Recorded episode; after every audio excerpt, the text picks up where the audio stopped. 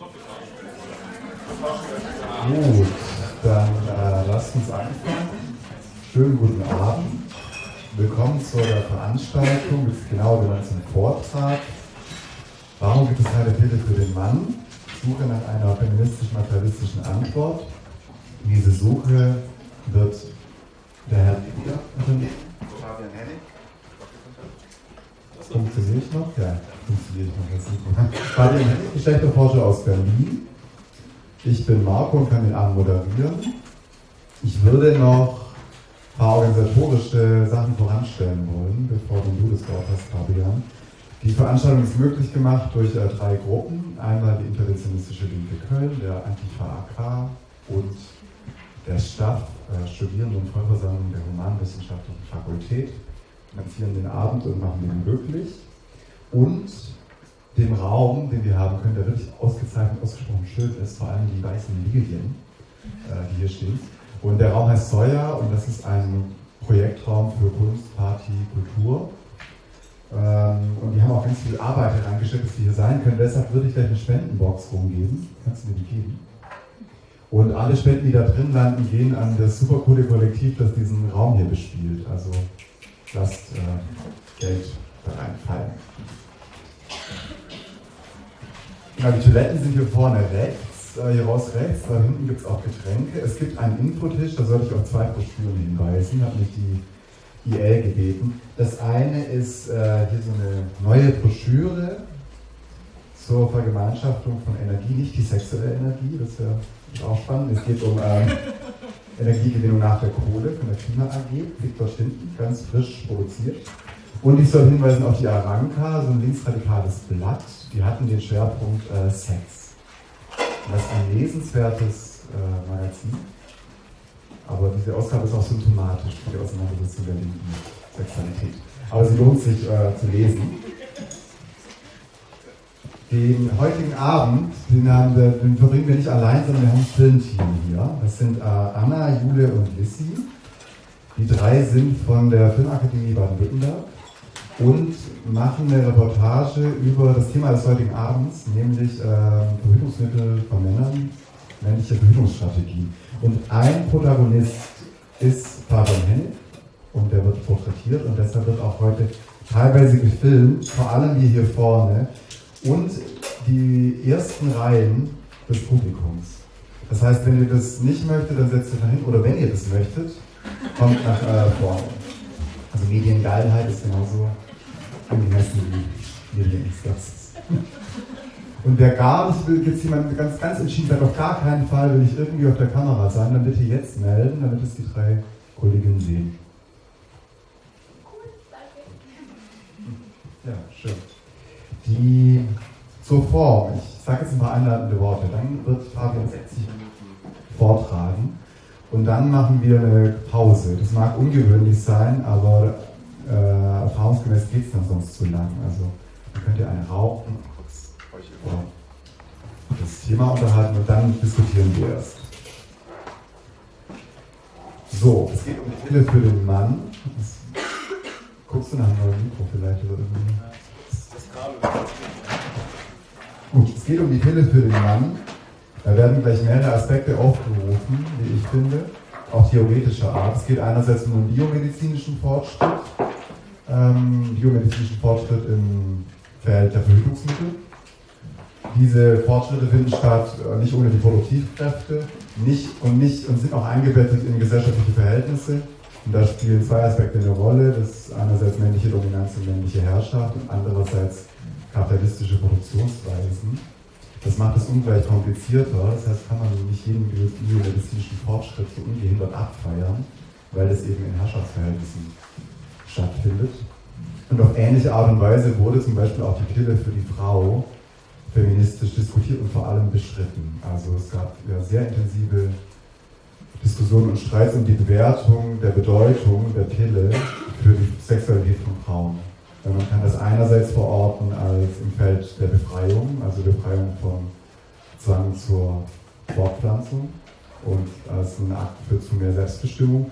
Man kann genauso die Entwicklung der Pille für die Frau kritisieren dass es eine Fortsetzung sexistischer Verhältnisse bedeutet, also das Verfügbarmachen, das sexuell Verfügbarmachen von Frauen.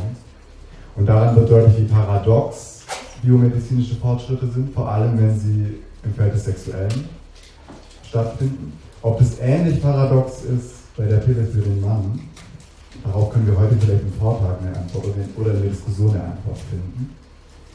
Denn es ist, die Pille für den Mann ist ein relativ unbeforschtes Feld, da gibt es eine verstärkte Medien, ein verstärktes Medieninteresse dran, aber aus der Forschung, auch aus der Sexualwissenschaft, ist es ein sehr leeres Feld. Von dem haben wir heute die Chance, mit einem Experten da wirklich tiefe Einblicke zu kriegen in ein noch wenig beforschtes Feld.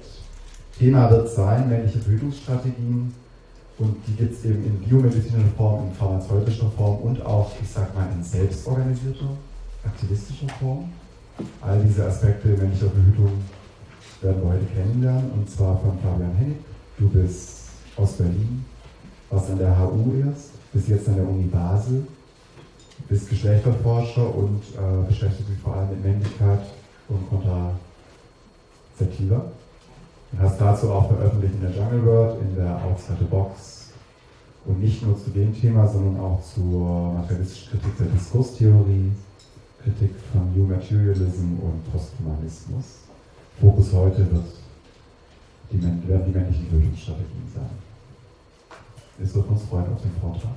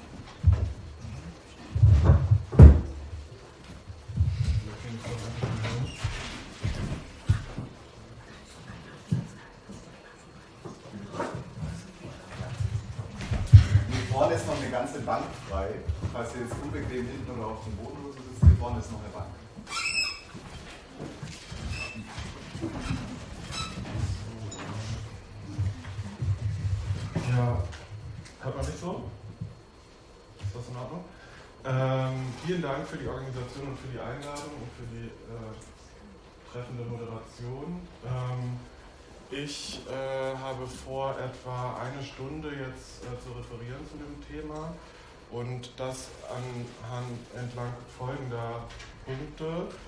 Ich werde jetzt nicht alle vortragen oder im Einzelnen vorlesen. Sozusagen in der ersten Hälfte, Hälfte geht es mehr um Geschichte und ähm, im zweiten Teil geht es dann mehr so zur aktuellen Entwicklung und zu so Männlichkeitsparadoxien, die ich im Bereich männlicher Verhütung ausmache. Also ähm, genau sozusagen zunächst erstmal äh, ein paar einleitende Punkte zum Verhältnis von Verhütung und Gesellschaft. Während Frauen auf eine Vielzahl reversibler, chronischer und effektiver Methoden zur Kontrazeption zurückgreifen können, gibt es für Männer auch fast 60 Jahre nach dem Marktgang der Antibabypille kein einziges derartiges Präparat. Also, dass Verhütung Frauensache sei, scheint damit in der Natur der Geschlechter zu liegen oder sich zumindest wie selbstverständlich aus der Verfügbarkeit entsprechender Mittel zu ergeben. Ähm, auf, ich möchte mich halt auf die Suche nach einer Antwort auf die Frage begeben, warum es keine entsprechenden Präparate zur männlichen Fruchtbarkeitsverhütung geht. Das kann natürlich sozusagen, also ich möchte hier heute jetzt keine definitiven Antworten geben, aber eben diese Suche, diese Suche beginnen. Und ähm, vielleicht noch ergänzt zu dem, was Marco gerade gesagt hat, was noch eine Rolle spielen könnte in Bezug auf Verhütungsmittel und Gesellschaft, würde ich sagen, dass da eben der, so Diskurse um Bevölkerungspolitik eigentlich auch eine sehr prominente Rolle spielen. Also ähm, gerade also im Grunde ist das ganze Engagement der Frauenbewegung für Geburtenkontrolle nicht zu denken ohne eugenische Diskurse und auch heute taucht, taucht das immer wieder auf. Also zum Beispiel, wenn es um neue männliche Kontrazeptiva geht, dann wird da Forschungsbedarf angemahnt, weil irgendwie ähm, es eine Bevölkerungsexplosion gäbe, die zu so Katastrophenszenarien dann führen würde, wie ökologischer Katastrophe und so. Das ist ein wichtiger Punkt Aber ich fokussiere mich vor allen Dingen auf Geschlechterverhältnis und auf das, und auf, ähm, ähm, das Verhältnis auch zum, zum, Kapitalismus ein bisschen. Aber Fokus ist das ist Geschlecht. Ähm, einfach aus ja, genau, ähm, pragmatischen Gründen.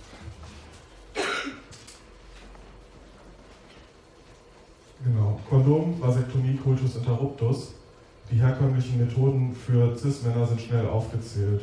Der Cultus interruptus also der Abbruch des Geschlechtsverkehrs vor dem Samenerguss, fand bereits im Alten Testament Erwähnung. Heute wird das Rausziehen als Rausziehen betitelte Prozedere weithin als altbacken oder unbequem, vor allem aber als unsicher. Seine Kritiker führen an, dass das rechtzeitige Rausziehen ein extrem hohes Maß an Selbstbeherrschung erfordere, zu der Männer oft nicht fähig seien. Seine Befürworter bestreiten dies nicht, also ich kenne wenig offene Befürworter, äh, betonen aber, dass es für diese Verhütungsstrategie keiner medizinischen Versorgung bedarf und kein Arztbesuch. Äh, der Coitus interruptus, er ist hormonfrei, er ist kostenlos und überall zugänglich. Und eine Studie von 2009 berechnete den Pearl-Index, also wie viele Schwangerschaften auf 100 Frauen ähm, auftreten, ähm, des Coitus interruptus und setzte diesen relativ hoch an, fast so hoch wie beim Kondom, wo wir auch schon bei der zweiten ähm, Verhütungsmethode für Männer wären, das äh, seit etwa 500 Jahren bekannt ist. Also nicht in der Form, die wir jetzt heute so kennen, sondern zunächst als Mehrwegprodukt, das aus Tierblasen oder Därmen hergestellt wurde, später aus Leinen oder Seide ähm, und das dann nach dem Gebrauch eben getrocknet, gereinigt und wiederverwendet wurde. Ähm, das Kondom von Anfang an diente es vor allen Dingen auch ähm, zur Verhütung von Geschlechtskrankheiten, insbesondere der Syphilis. Einen entscheidenden technologischen Fortschritt für die Empfängnisverhütung stellte insbesondere die Vulkanisierung von Latex im 19. Jahrhundert dar. Von da konnte das Latexkondom in größeren Stückzahlen entsprechend günstig hergestellt werden. Das war noch, sah noch ein bisschen auch immer noch ein bisschen anders aus als das, was wir heute kennen. Ähm, es war relativ dick und hatte eine Naht. Und unbeliebt war es aber nicht nur wegen seines Tragekomforts, sondern auch, weil es mit außerehelichem Geschlechtsverkehr und Prostitution assoziiert wurde. Genau, die Entwicklung der Sterilisation des Mannes, also der Vasektomie, ähm, datiert auf 1900 etwa und das war sozusagen die letzte große Innovation in dem Bereich männlicher Verhütung. Ähm, medizinisch gesehen ein relativ unspektakulärer Eingriff, äh, bei dem die Samenleiter dauerhaft durchtrennt werden. Ähm, empfohlen wird die Vasektomie vor allem für Männer, die mit der Familienplanung abgeschlossen haben oder auch gar nicht vorhaben, eben eine Familie zu gründen. Ähm, ja, genau, obwohl aber die Vasektomie annähernd 100% sicher ist, annähernd 100% sicher ist, hat sie statistisch gesehen zumindest in der freiwilligen Geburtenkontrolle, in, zumindest in Deutschland, bisher keine bedeutende Rolle gespielt. Also die großen Innovationen im Bereich männlicher Verhütung fallen ins 19. Jahrhundert oder eben noch früher ähm, und seitdem wurden, wurden, keine neuen Methoden entwickelt. Allenfalls gab es ähm, Verbesserung bestehender Mittel. Dennoch war die männliche Beteiligung an der Verhütungspraxis des Paares oder der Paare oder insgesamt ähm, beachtlich. Dem Historiker Robert Jürte zufolge blieb der Kultus interruptus in Frankreich noch bis Ende des 19. und in Deutschland Anfang des 20. Jahrhunderts die mit Abstand beliebteste Methode. Bis zu 80 Prozent der Paare verhüteten mit Kultus interruptus und nur kleine Minderheiten experimentierten mit Kondom ähm, und Spirale. Also zu Ende des 19. Jahrhunderts dominieren noch die Methoden, die unter männlicher Beteiligung eigentlich unvorstellbar, ohne männliche Beteiligung eigentlich unvorstellbar war, sind. Ähm, genau. Und eben ähm, Anfang des 20. Jahrhunderts war der Verkauf von Verhütungsmitteln in den USA und in Europa auch weiterhin eingeschränkt, darum war teils verboten. Ähm, und dennoch etablierte sich sowas wie so ein Markt für Verhütungsmittel, die dann nicht als solche deklariert waren, sondern als äh, sogenannte Hygiene, weibliche Hygieneartikel, die jedoch alles andere als sicher waren. Mangelhafte sexuelle Aufklärung, Sexualtabus, Werbeverbote und unsichere Verhütungsmittel hatten dann eben entsprechend auch desaströse Auswirkungen, nämlich dass die Zahl ungewollter Schwangerschaften sehr, sehr hoch war, dass viele Frauen auf dem Wochenbett starben oder infolge illegaler Abtreibung. Ähm, und von den gesellschaftlichen Auswirkungen dauernder Schwangerschaften jetzt mehr ganz zu schweigen. Es ist also vor diesem Hintergrund kein Wunder, dass um die Jahrhundertwende Geburtenkontrolle für die Frauenbewegung ein zentrales Thema wird. In den USA haben dann insbesondere Margaret Sanger und Catherine McCormick ähm, die Hormonforschung gefördert, und zwar nicht nur politisch haben sie sich für weibliche Verhütungsmittel eingesetzt, sondern ähm, sie haben auch finanziell äh, die Forschung unterstützt, die später zur Pille führen sollten. Ähm, zunächst wurde die Pille nicht als Verhütungsmittel vermarktet, sondern als Mittel zur Bekämpfung von Frauenleiden. Ihre kontrazeptiven Nebenwirkungen waren jedoch bekannt genug, um aus der Pille einen kommerziellen Erfolg zu machen. Und das auch zur Überraschung der Pharmaindustrie, die sich in der Forschung zunächst zurückgehalten hatte, weil sie moralische Empörung befürchtete. Wie George Deverne in einer psychoanalytischen Studie noch 1965 festhielt, galt es für Frauen bis Anfang der 60er Jahre noch als unpässlich, etwa mit einem Diaphragma auf ein Date zu gehen, da dies bedeutet hätte, den Geschlechtsverkehr zu antizipieren. Diese Sorge hätten Männer in dieser Form nicht gehabt, weil die Antizipation des Geschlechtsverkehrs und die Pflege sexueller Kontakte außerhalb der Ehe viel eher ihrer Geschlechterrolle entsprachen. Also in Zeiten von Diaphragma und Kondom Verhütung meist noch eine männliche Angelegenheit. In Anlehnung an den Term sexuelle Revolution wurde die Erfindung der Pille oftmals als Contraceptive Revolution bezeichnet. Der Erfolg der Pille er erklärt sich erstens daraus, dass sie ein effektives technisches Mittel war, mit, mit dessen Hilfe Frauen über ihren Körper und ihre Biografie bestimmen konnten und zweitens ermöglichte die Pille es, dies auf diskrete Weise zu tun, also unabhängig vom Geschlechtsakt. Im Gegensatz zu etwa Kondom oder Cultus interruptus handelt es sich bei der Pille um ein sogenanntes chronisches Verhütungsmittel, nicht um ein situatives Also das Problem mit dem Diaphragma auf dem Date, das erübrigt sich einfach und der Partner muss auch gar nicht mehr mit einbezogen werden.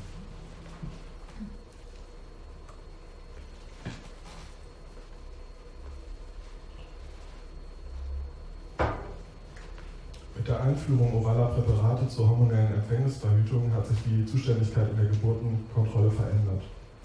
Diesen Prozess, in dem sich Frauen Verhütung aneigneten und Männer weitestgehend aus der Verhütungspraxis zurückzogen, hat der Sexualwissenschaftler Ulrich Clement in seiner Studie Sexualität im sozialen Wandel eindrücklich für Deutschland dokumentiert. Ihr seht da so eine Tabelle aus dem, aus dem Buch.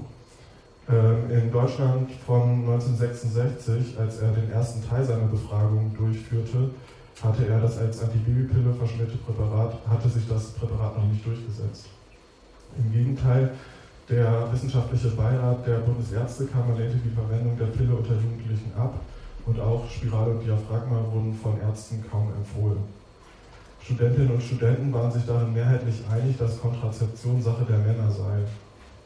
Und fast die Hälfte der kultusaktiven Männer benutzten Präservative, ein Viertel praktizierte den Kultus interruptus häufigste weibliche Verhütungsart war mit gerade einmal 13% die Beachtung empfängnisfreier Tage. Die Pille wurde nur von 9% der Studentinnen genommen und etwa genauso viele verhüteten gar nicht. 81, also 15 Jahre später, hatten sich die Zahlenverhältnisse dann quasi umgekehrt. Die Pille wurde mit 44% zum weitaus üblichsten Kontrazeptivum. Die Anwendung von Präservativen und Cultus interruptus hatte um je 25% abgenommen, also insgesamt um 50%.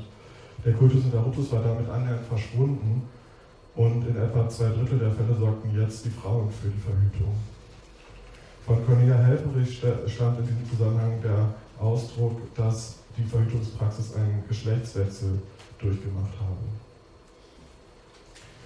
Die Genese der geschlechtlichen Aufgabenverteilung, wie wir sie heute kennen, ist nicht allein auf die Pille zurückzuführen. Sie ist nur im Zusammenhang mit gesellschaftlichen Veränderungen um 68, der sogenannten sexuellen Revolution also und den Kämpfen der neuen Frauenbewegung um die selbsternannte Aneignung des weiblichen Körpers und dessen reproduktiver Fähigkeiten plausibel.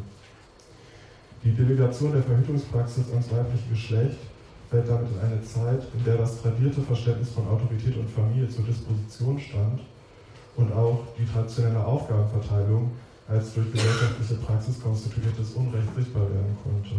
Die Pille, das wurde recht schnell klar, hatte für das weibliche Geschlecht nicht nur kontrazeptive Möglichkeiten gebracht, sondern auch finanzielle, zeitliche und gesundheitliche Kosten. Frauen hatten sich mit der Verhütung einen weiteren Bereich der Fürsorge angeeignet, während das sorglose Produzieren fertiler Spermien zum männlichen Tätigkeitsbereich wurde.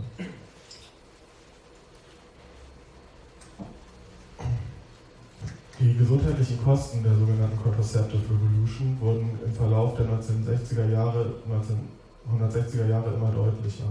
Feminismus übte sich in Pillenkritik. In radikalen Versionen wurde die Pille als unausgereiftes, unzureichend getestetes Verhütungsmittel dargestellt, das den Frauen durch eine patriarchale Verschwörung von Pharmaindustriellen und Medizinern untergejubelt worden sei. Frauen, so schrieb es etwa Gina Correa, seien für die Forschung nicht mehr als Guinea Pigs, also Versuchskaninchen. Schon Ende der 60er Jahre mehrten sich in, in den USA insbesondere Berichte über die Nebenwirkungen der hormonellen Empfängnisverhütung und es beginnt eine öffentliche Debatte da in Zeitungen auch. Und ähm, die Veröffentlichung von The Doctor's Case Against the, the Pill von Barbara Seaman, das ihr da auf der linken Seite seht, ist eben eines, eine dieser Schriften, die sozusagen eine inhaltliche Grundlage für diese Frauenbewegung bildet äh, und einen Wendepunkt in der öffentlichen Diskussion markiert. Der Griff zur Pille wird darin als eine nur scheinbar ungefährliche Routine beschrieben, der sich allabendlich Millionen von Frauen unterzögen. Ich zitiere. Wenn sie dann schlafen, treten die in dieser Pille enthaltenen hochwirksamen Hormone in die Blutbahn über, verteilen sich im ganzen Körper und rufen dabei Veränderungen an fast jedem Organ und jeder Funktion des Körpers hervor. Heißt dann. Niemals zuvor hätten sich so viele Menschen der Behandlung mit einem Medikament mit so viel Vertrauen und so geringen Kenntnissen über mögliche Gefahren und Alternativen ausgesetzt. Die öffentlichen Debatten veranlassten den US-Senat dann sogenannte Pillenanhörungen durchzuführen, in denen zunächst Experten und später auch Expertinnen zu den Risiken und Nebenwirkungen der hormonellen Empfängnisverhütung befragt wurden und es darum auch zentral ging, ob die weiblichen Konsumentinnen ausreichend über diese möglichen Risiken informiert sind.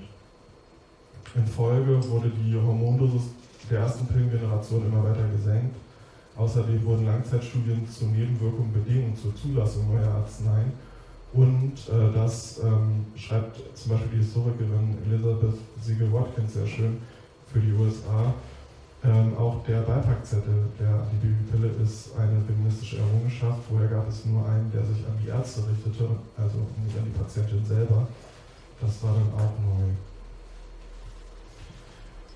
Genau, trotz der anhaltenden Kritik an ihren Nebenwirkungen wurde die Pille in den USA und in Deutschland allerdings zum meistverwendeten Verhütungsmittel.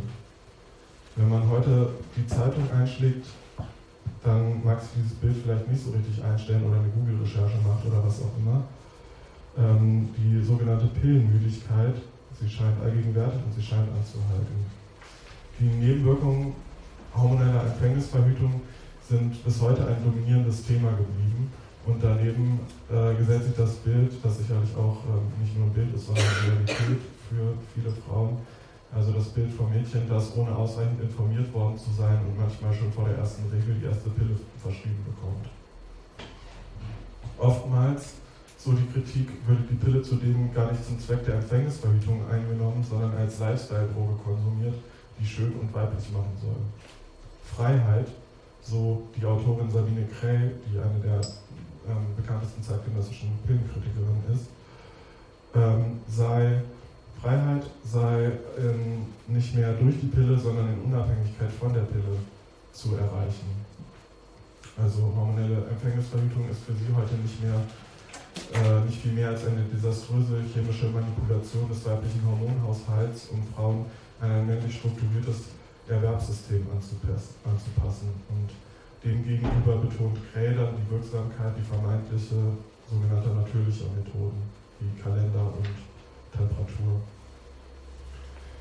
oder Schleimstruktur.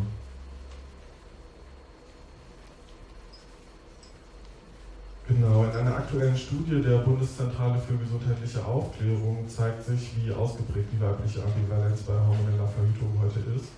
Einerseits verhüten noch immer die meisten befragten Frauen hormonell, greifen also entweder zur Pille, 47 Prozent, oder zur Spirale, 10 Prozent. Andererseits glauben nur wenige, dass dies langfristig unbedenklich sei.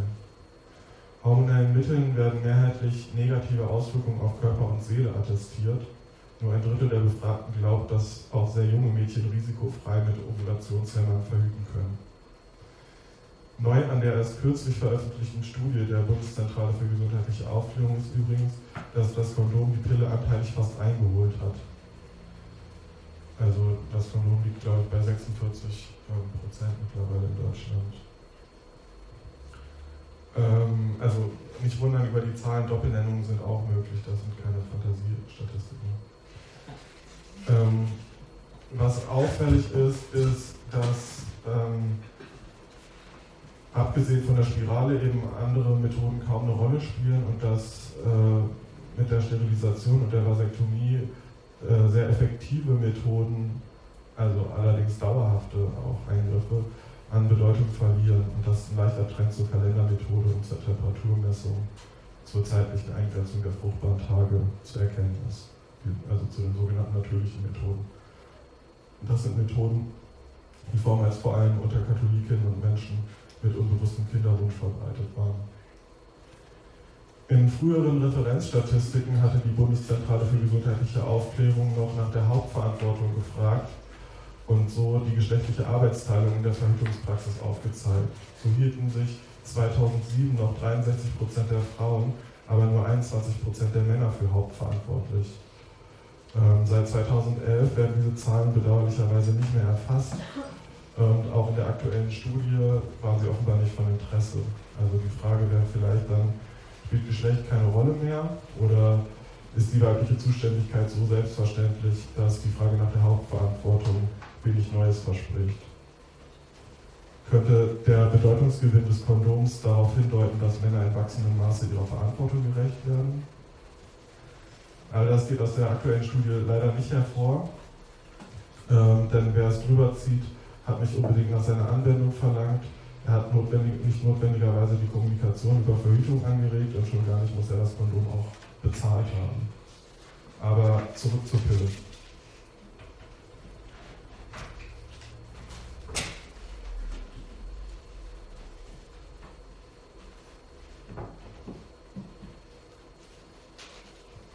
Warum gibt es keine Pille für den Mann? Why isn't there a pill for men?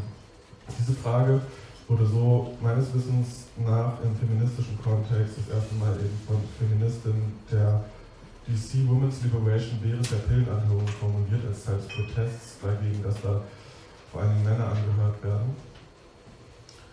Ähm, um zu verdeutlichen, dass sich Männer den gesundheitlichen Risiken, die mit hormoneller Verhütung einhergehen können, nie im Leben aussetzen würden.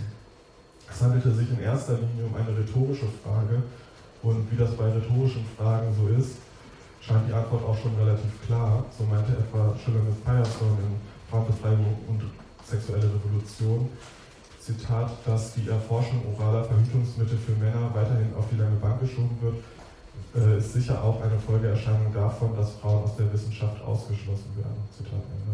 Also das Fehlen der Männerpille wurde mit der Asymmetrie zwischen den Geschlechtern oder auch Patriarchat mit dem Ausschluss von Frauen aus der Wissenschaft und dem daraus resultierenden Androzentrismus in der Forschung in Zusammenhang gebracht.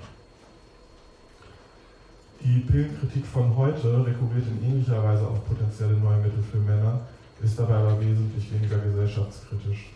So ruft Sabine Cray auf zum Verzicht auf entsprechende Präparate, solange kein Mittel verfügbar ist, das, Zitat, unsere Körper in der gleichen Form respektiert, wie es von potenziellen Mitteln für Männer erwartet wird. Zitat Ende. Wie Nelly Uth schon bemerkt, ist das feministische Verhältnis zu etwaigen neuen männlichen Kontrazeptiva ebenfalls von Ambivalenz geprägt. Einerseits würde die Integration des Mannes in die Empfängnisverhütung zu einer männlichen Verantwortungsübernahme und Verteilung von Gesundheitsrisiken führen. Andererseits könnte eine neue Technologie für Männer auch zum Resultat haben, dass Frauen in ihrer reproduktiven Autonomie wieder eingeschränkt würden. Und angesichts dessen, dass Forschungsgelder an neuen Mitteln insgesamt knapp sind, besteht die Gefahr, dass Forschung an der Männerpille mit den um nebenwirkungsärmere Mittel für Frauen konkurrieren müssten. Ähm, die Grafik, die äh, ihr da jetzt seht, ähm, ist von der UN ähm, und bildet die Verhütungsmittelentwicklung, den Marktgang neuer Methoden von der Pille bis 2015 ab. Ähm, und was nicht abgebildet ist, sind die verschiedenen Pillengenerationen. Ähm, aber auch abseits davon ist, ähm, genau, es ist wird eines relativ klar. Zwölf davon, von diesen 13, die da jetzt abgebildet sind, richten sich an Menschen mit Uterus. Die No-Scalpel-Vasektomie ist die einzige Methode, die seit der Pille auf den Markt kam, die sich an Männer richtet. Ähm, also man kann solchen Grafiken ohne Probleme ansehen, dass sie eben, also wer für hauptverantwortlich in dem Bereich gehalten wird, aber das äh, äh sollte jetzt hier schon klar geworden sein. Worauf ich hiermit hinaus will mit dieser Grafik ist vielmehr die Fahrtabhängigkeit der Entwicklung neuer Verhütungsmittel. Also äh, ist die Infrastruktur, sind Labore zur Synthetisierung von Hormonen, Kliniken und Testverfahren, Disziplinen wie die Gynäkologie und gesetzliche Regularien in der Welt, dann ist der Schritt zu einem neuen Kontrazeptivum für Frauen klein. Für Männer muss, müsste da halt ein entsprechender Pfad erst noch eingeschlagen und ausgetreten werden. Ähm, für neue männliche Kontrazeptiva müssen entsprechende Forschungsnetzwerke und Einrichtungen geschaffen. Die gibt es halt in Ansätzen. Die Andrologie institutionalisiert, könnte man vielleicht auch sagen, ist immer noch irgendwie so eine Orchigenenprofession. Ähm, und Männer zu Testsubjekten diszipliniert werden. Und vor diesem Hintergrund äh, betonen die feministischen Science and Technology Studies eben, äh, dass es auch eine institutionelle Asymmetrie gibt, die die Forschung an der Pille für den Mann erschwert. Ah ja, genau, das ist das Buch von Herrn schon, die ähm, als eine der wenigen überhaupt zu diesem Thema Pille für den Mann veröffentlicht hat, auch im Bereich der feministischen Science, Science and Technology Studies bzw. Geschlechterforschung. Das Buch ist aber auch schon wieder irgendwie 15 Jahre alt und ähm, deckt nur die Forschung zur sogenannten Pille ab.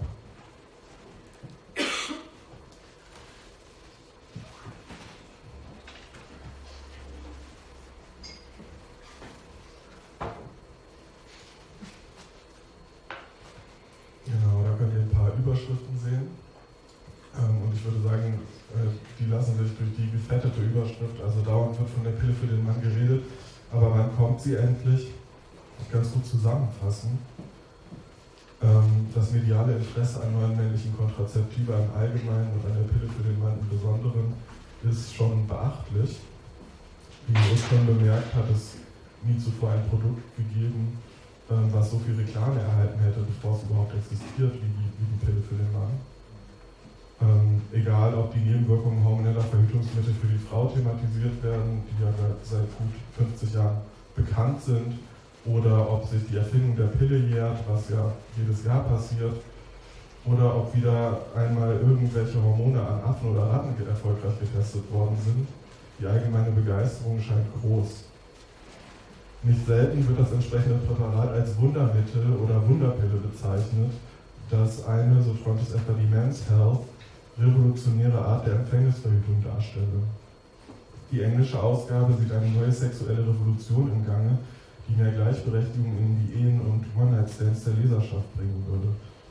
Übrigens, vielleicht habt ihr das auch schon geahnt, all diese Überschriften stammen aus der Men's Health. Das soll hier kein Werbeblock werden. Ich will damit aber verdeutlichen, dass sich in Sachen Männlichkeitsnorm möglicherweise Verschiebungen ähm, ergeben, gegenwärtig. Ähm, eben, dass, äh, wenn das weltweit größte Männermagazin und einer der Stichwortgeber in Sachen Männlichkeitsnorm ähm, so euphorisch ist, dann scheint sich die Pillenmüdigkeit auf der Seite der Frauen sozusagen zu ergänzen durch so eine männliche Pillen-Euphorie, so würde ich das nennen. Und in der Tat deuten Akzeptabilitätsstudien bereits seit den 70er Jahren darauf hin, dass es ein beträchtliches Interesse an neuen männlichen Kontrazeptiva gibt. Diese Akzeptabilitätsstudien sind manchmal nur Meinungsumfragen, manchmal sind das äh, auch tatsächlich Studien, die parallel zur Entwicklung neuer Kontrazeptiva laufen ähm, und die dann ausloten sollen, ob es einen Markt für neue männliche Kontrazeptiva geben könnte oder gibt. Ähm, die Bundeszentrale für gesundheitliche Aufklärung hat 2007 auch äh, so eine Umfrage gemacht, ähm, also in, diesem, in dieser, wie, wie diese Studie, die ich gerade zitiert habe, die, diese, die immer wiederholt wird. Ähm, und da haben 68 Prozent der deutschen Männer gesagt, sie würden die Pille gerne haben oder nehmen. Ähm, solche Zahlen korrespondieren mit Erkenntnissen aus der Geschlechterforschung, nach, der, nach denen fast alle Männer die gemeinsame Sorge für Verhütung für wichtig erachten, sowie der Auffassung sind, dass Männer mehr Verantwortung in dem Bereich übernehmen sollten. Ähm, in einer aktuellen Akzeptabilitätsstudie von 2016 für England ähm, geht die Autorin sogar so weit zu sagen, dass die Pille für den Mann sich sozusagen oder der, deren Akzeptabilität, deren Gebrauch zu einer hegemonialen Norm erhoben habe. Also dass es sozusagen als Sache der Normalisierung begriffen würde, würde ein entsprechendes Mittel auf den Markt kommen. Ähm, und die Männer ja, fast ausschließlich sagen, sie fänden das eben gut und würden das auch nehmen. Faktoren, die dazu beitragen zu dieser Entwicklung, gibt es sicherlich viele. Zu nennen wäre hier, wären hier Veränderungen in den Familienverhältnissen, Entwicklung in der männlichen Konstruktion von Gesundheit und Wohlbefinden, Feminismus, na klar. Ähm, aber die positive männliche Einstellung dürfte sicher auch mit der Erosion des Alleinernährermodells zusammenhängen und mit der familienpolitischen Idee aktiver Vaterschaft. Auch Männer, das zeigt etwa die Väterforschung, haben in zunehmendem Maße mit der, sich in zunehmendem Maße mit der Doppelbelastung von Lohnarbeit und Erziehungsarbeit auseinanderzusetzen. Also gibt es sicherlich viele gute Gründe, ähm, für Männer, sich mit dem Thema Verhütung und Fruchtbarkeit mehr zu beschäftigen. Aber die mediale Berichterstattung zu neuen männlichen Kontrazeptiva ist doch auch irreführend. Ähm, denn weder hat eine Antibabypille jemals eine sexuelle Revolution verursacht, noch werden Männer ihrer Sexualität und ihres reproduktiven Körpers wegen dermaßen unterdrückt, dass ihnen jetzt nur noch Wunderpillen helfen könnten. Irreführend ist auch, dass in den journalistischen Texten ständig von Durchbrüchen in der Forschung die Rede ist, die eine vermeintliche sexuelle Revolution in greifbare Nähe treten lassen. Das heißt dann oft, in ein paar Jahren würde ein entsprechendes Präparat verfügbar sein. Ähm, das geht aber schon seit den 80er Jahren so und das hat noch nicht bestimmt. Ähm, ich habe tatsächlich auch die Erfahrung gemacht, dass ich so in Gesprächen ähm, dass es tatsächlich immer wieder relativ viele Leute gibt, die denken, die Pille für den Mann würde bereits existieren. Also, dass sie denken, ja, die gibt es bereits. Ähm, das ist so nicht ganz richtig. Aber es gibt natürlich Forschung daran. Ähm, und zwar verschiedene Forschungsansätze.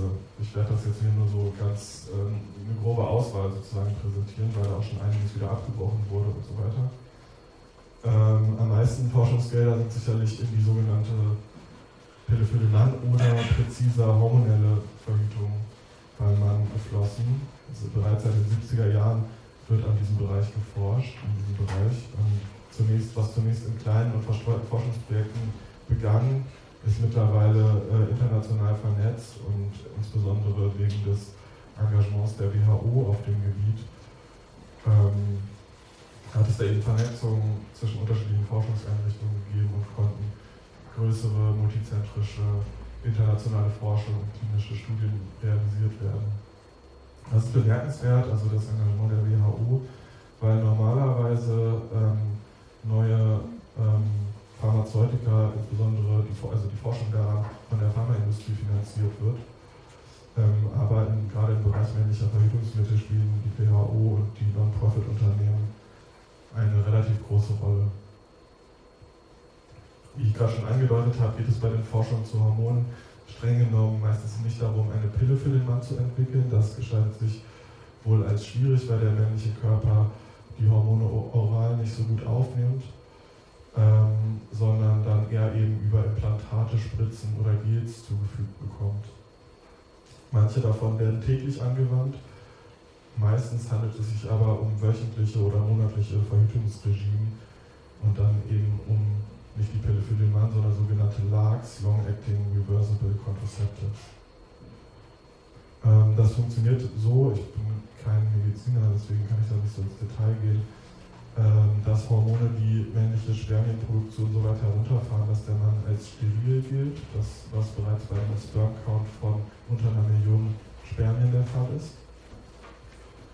Genau, und das ist tatsächlich schon öfter eingetreten, also die Wirksamkeit hormoneller Methoden beim Mann konnte verschiedentlich nachgewiesen werden, sodass sich eigentlich nicht mehr behaupten lässt, biologistisch der männliche Körper die schiere Kraft oder Menge der Spermien, ja, das, was man so im Schulunterricht lernt, dass da diese tapferen ähm, Ritter irgendwie in so einem hehren Wettkampf dann in das Ei irgendwie, dass, dass man dann so das bestmögliche Individuum wird, weil man da irgendwie so einen Wettkampf äh, äh, entstand. Das äh, alles kann nicht mehr als Grund vorgeschoben werden dafür, dass es keine neuen männlichen Verhütungsmittel gibt.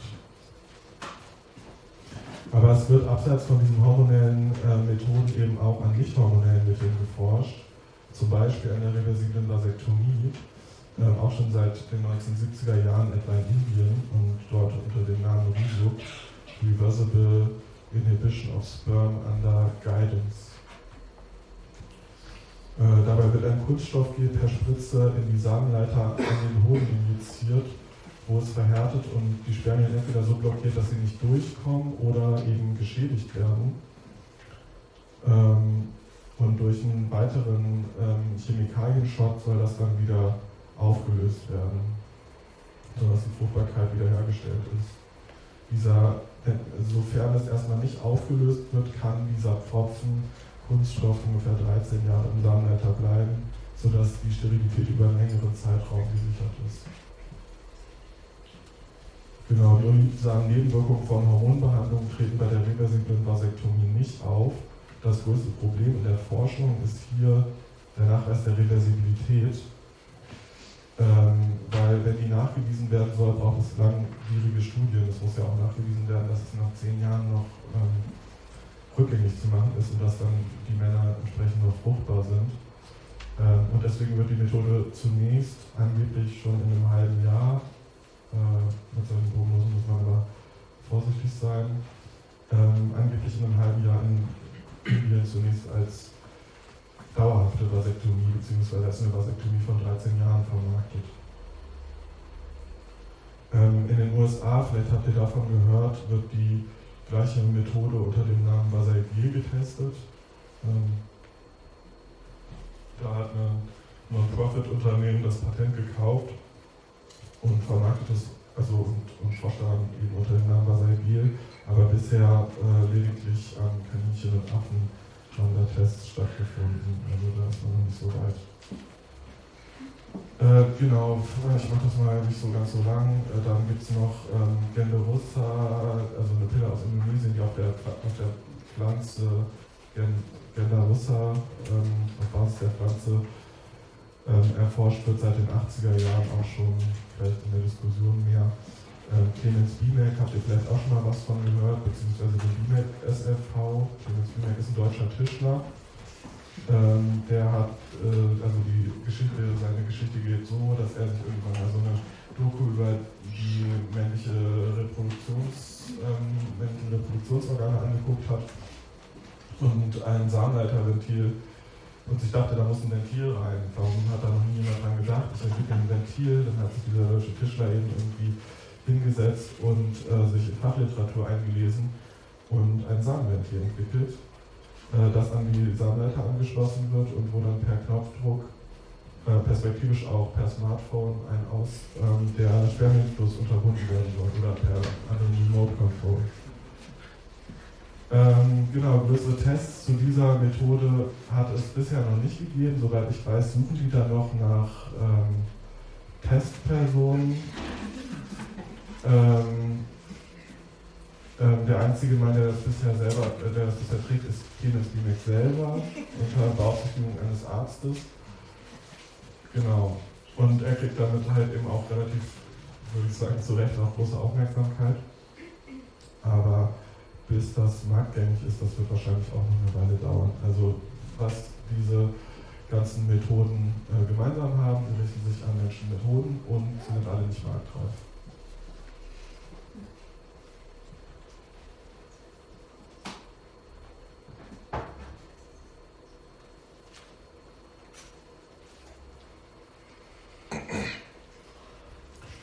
Genau, es hat für neue männliche Kontrazeptiva bereits drei Manifeste gegeben. Ähm, das erste 1997 in Weimar veröffentlicht, dann die beiden danach relativ in dichter Zeitfolge 2016, 2018 in Paris. Äh, das sind jetzt keine ewig langen Pamphlete, das sind auch keine so Manifeste aus irgendwie politischen Bewegungen im engeren Sinne. Da können wir vielleicht drüber streiten. Äh, diese Manifeste wurden von ReproduktionsmedizinerInnen und Mitgliedern internationaler Forschungsnetzwerke veröffentlicht und unterschrieben, ähm, die angesichts der chronischen Unterfinanzierung ihres Forschungsbereichs an Politik, Pharmaindustrie und Medien appellieren, ähm, eben sich mehr für neue Mittel einzusetzen.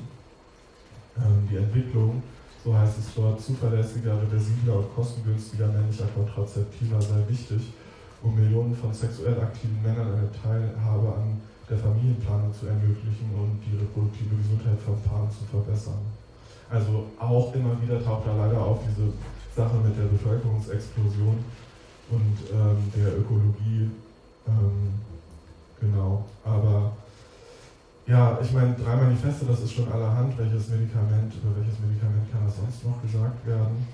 Das Problem mit Manifesten ist aber, wenn es keine Bewegung gibt, die dahinter steht, kann ich davon so viele schreiben, wie ich will. Also ob jetzt noch ein viertes oder fünftes dazukommt, wahrscheinlich haben die wenigsten von euch, ich hatte davon auf jeden Fall bis vor kurzem noch nie was gehört. Äh, das dämmert wahrscheinlich auch den Autorinnen, deswegen appellieren sie auch für die Unterstützung von Initiativ- und Interessengruppen als Vorkämpfer für männliche Kontrazeption. Ähm, genau, solche Gruppen sind rar, zumindest in Deutschland weitgehend unbekannt. Ähm, aber es gibt welche, beziehungsweise gab. Ähm, genau, auf dem Bild seht ihr, auf dem, äh, auf dem oberen Bild seht ihr ein Verhütungsmittel, das ist ein Stuhl. Den hat in den 80er Jahren eine Gruppe konstruiert, die sogenannte Züricher Hodenbader, also eine Männergruppe aus der Schweiz. Äh, der Stuhl verfügt über ein eingebautes Wasserbad, das per Tauchsieder auf 45 Grad erhitzt wird.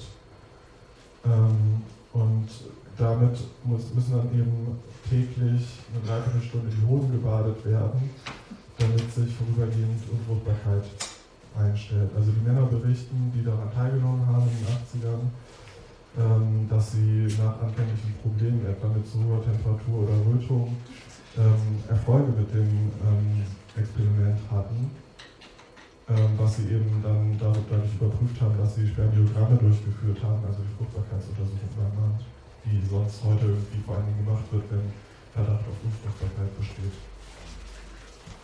Ähm, und das kann man entweder beim Arzt machen oder den Verhütungsratgeber von Heiko Pust sich angucken, wo es da eine Anleitung gibt, wie man das auch selber machen kann. Genau, die Züricher Männergruppe verstand Hohenbaden als Beitrag im Kampf gegen das Patriarchat, als klein zwar, aber als ein, ähm, also genau, das ist eine Methode, die in einem aktivistischen Kontext entstanden ist. Aber über die 80er Jahre nicht ähm, überlebt hat. Auch die sogenannte milde Temperaturmethode, beziehungsweise der Toulouser Eierheber, genannte Verhütungsslip, stammt aus den 80er Jahren und dem Kontext pro-feministischer Männergruppen. Ähm, diese Männer konstruierten eine spezielle Unterhose, mit deren Hilfe die Hoden in den Leistenkanal geschoben und dort gehalten wurden oder werden. Die Temperatur der Hoden steigt so um 2 Grad, also ich meine, es hat ja einen Sinn, dass die draußen hängen. Ne? Ähm, das geht ja auch diese Diskurse um ähm, ähm, sinkende Fruchtbarkeitsraten unter Männern, weil die zu enge Unterhosen tragen würden. Das ist ein ähnliches, äh, hat, hat ähnliche Gründe und da wird das eben genutzt, sodass die Hoden in den Körper gepusht werden und da für 15 Stunden am Tag ähm, gehalten werden.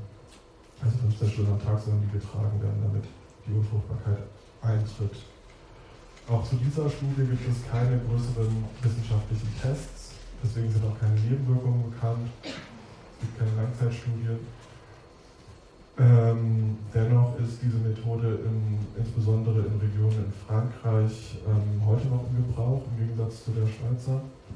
Es gibt zum Beispiel Thomas Boulou, ein profeministisches Männergrüppchen, die ein DIY-Konzept entwickelt haben, ähm, wo sie Männern die Anfertigung dieser Hosen beibringen in Workshops, also Näh-Workshops. ähm, und die damit durch zahlreiche Städte in Frankreich getourt sind und auch einmal in Berlin und in Leipzig waren.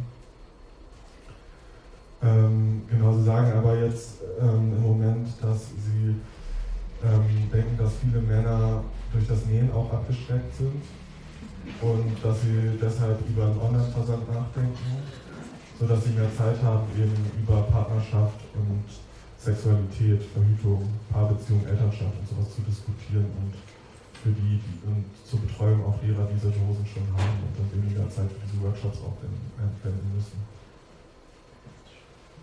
Ja, genau.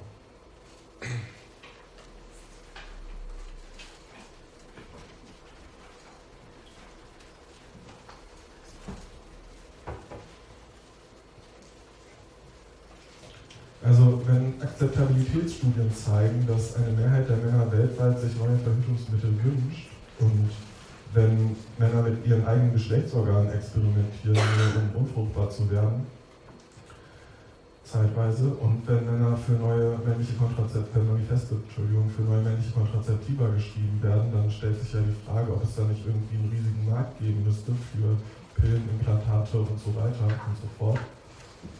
Ähm, Karl Gerassi, einer der Entwickler der Antibabypille für die Frau und einer der bekanntesten Fürsprecher auch neuer männlicher Kontrazeptiva, konstatierte resigniert, dass die großen Pharmakonzerne sich nicht für die Pille für den Mann und ähnliches interessieren würden und begründet das damit, dass die ohnehin langjährige und kostenintensive Forschung an einem Präparat für Männer möglicherweise zu einem Umsatzeinbruch bei der Antibabypille für die Frau führen könnte ein Markt mit einem Umsatz von etwa 13, 13 Milliarden US-Dollar pro Jahr. Also dieses Argument funktioniert so, innerhalb eines Paares, wenn die Frau verhütet, äh, dann würde sie ja nicht mehr die Pille nehmen, wenn der Mann, auf, also wenn der Mann sich die Pille einschmeißt. Ähm, das heißt, ähm, für die Pharmaindustrie wäre dadurch nichts gewonnen, man würde ein, ein Präparat weiterhin vermarkten und deswegen würde sich das nicht lohnen. Genau, und tatsächlich haben sich bereits seit den 1980er Jahren die wichtigsten Pharmakonzerne, insbesondere auch aus den USA, dann aus dem Feld der Forschung schon zurückgezogen. 2007 bekannten Bayer und Organon, dass sie die Forschung an der Antibabypille für den Mann eingestellt hätten. Meistens findet man dazu relativ wenige Begründungen. Ähm, und heute ist, soweit ich weiß, kein größerer Pharmakonzern mehr in dem Bereich aktiv. Ähm, und sicher ist dann eben auch diese Zurückhaltung der Pharmaindustrie einer der wesentlichen Gründe für, dafür, dass es keine Pille für den Mann gibt. Ähm, aber ich glaube, es wäre trotzdem zu einfach, der Pharmaindustrie allein die Schuld am ausbleibenden Erfolg männlicher Kontrazeptionsentwicklung zu geben. Denn bei Männern handelt es sich, gelinde gesagt, um höchst anspruchsvolle Kunden. Das Anforderungsprofil für ein neues Präparat für Männer ähm, macht die Frage männlicher Verhütung bis dato zu einer rein theoretischen. Ein neues Verhütungsmittel sollte dem deutschen Ärzteblatt zufolge keine unerwünschten Nebenwirkungen haben, insbesondere nicht auf die Virilität, umstandslos wirken, hundertprozentig sicher sein, voll reversibel und auch noch kostengünstig. An Rentabilität, die immer in Beziehung zu Studienteilnehmern bzw. Anwendern errechnet wird, mangelt es also auch, weil die Kaufkraft jener Männer die Investition in Entwicklung und Materialkosten nicht übersteigen würde. Und außerdem, zweites Argument, warum sozusagen das so einfach wäre, wie, das Kirasi meiner, meines Erachtens macht, der Pharmaindustrie da so die Schuld in die Schuhe zu schieben. Auch im Non-Profit-Bereich, also bei der WHO, ähm, zeigen sich Probleme, ähm, die eben auf ein grundsätzliches Problem im Zusammenhang mit Männlichkeit verweisen.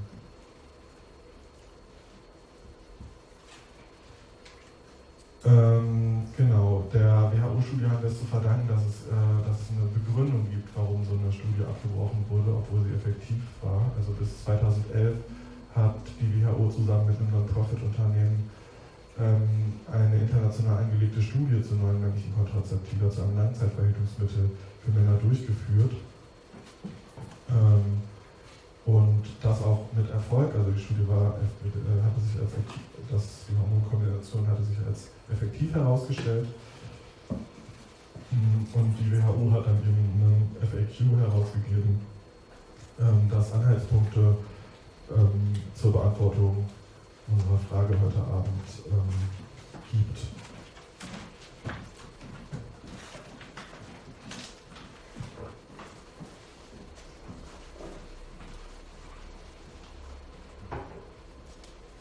Ihr müsst das jetzt nicht, diese Textgeschichte jetzt nicht durchlesen, wahrscheinlich ist das ohnehin nicht möglich. Ähm, ich fasse das kurz zusammen. Also die Frage, warum wurde diese Entscheidung getätigt? Natürlich wurde das Ganze sorgsam abgelegt. Ähm, die Forscher seien der Meinung gewesen, dass das Potenzial für künftige unliebsame Nebenwirkungen größer gewesen sei als der Nutzen der Medikamente für die männlichen Studienteilnehmer. Unter denen seien nämlich Depressionen, Stimmungsschwankungen und Schmerzen an der Injektionsstelle sowie ein verstärktes sexuelles Verlangen aufgetreten. Und das alles auch häufiger als im Vorfeld erwartet. Naja, also diese Antwort macht natürlich erstmal stutzig. Äh, also, und man stellt sich dann so die Frage, ob die Autoren, Autorinnen, was auch immer, ähm, die Packungsbeilage einer handelsüblichen Antibiotika überhaupt schon mal in die Hand genommen haben, weil da nämlich solche Nebenwirkungen draufstehen.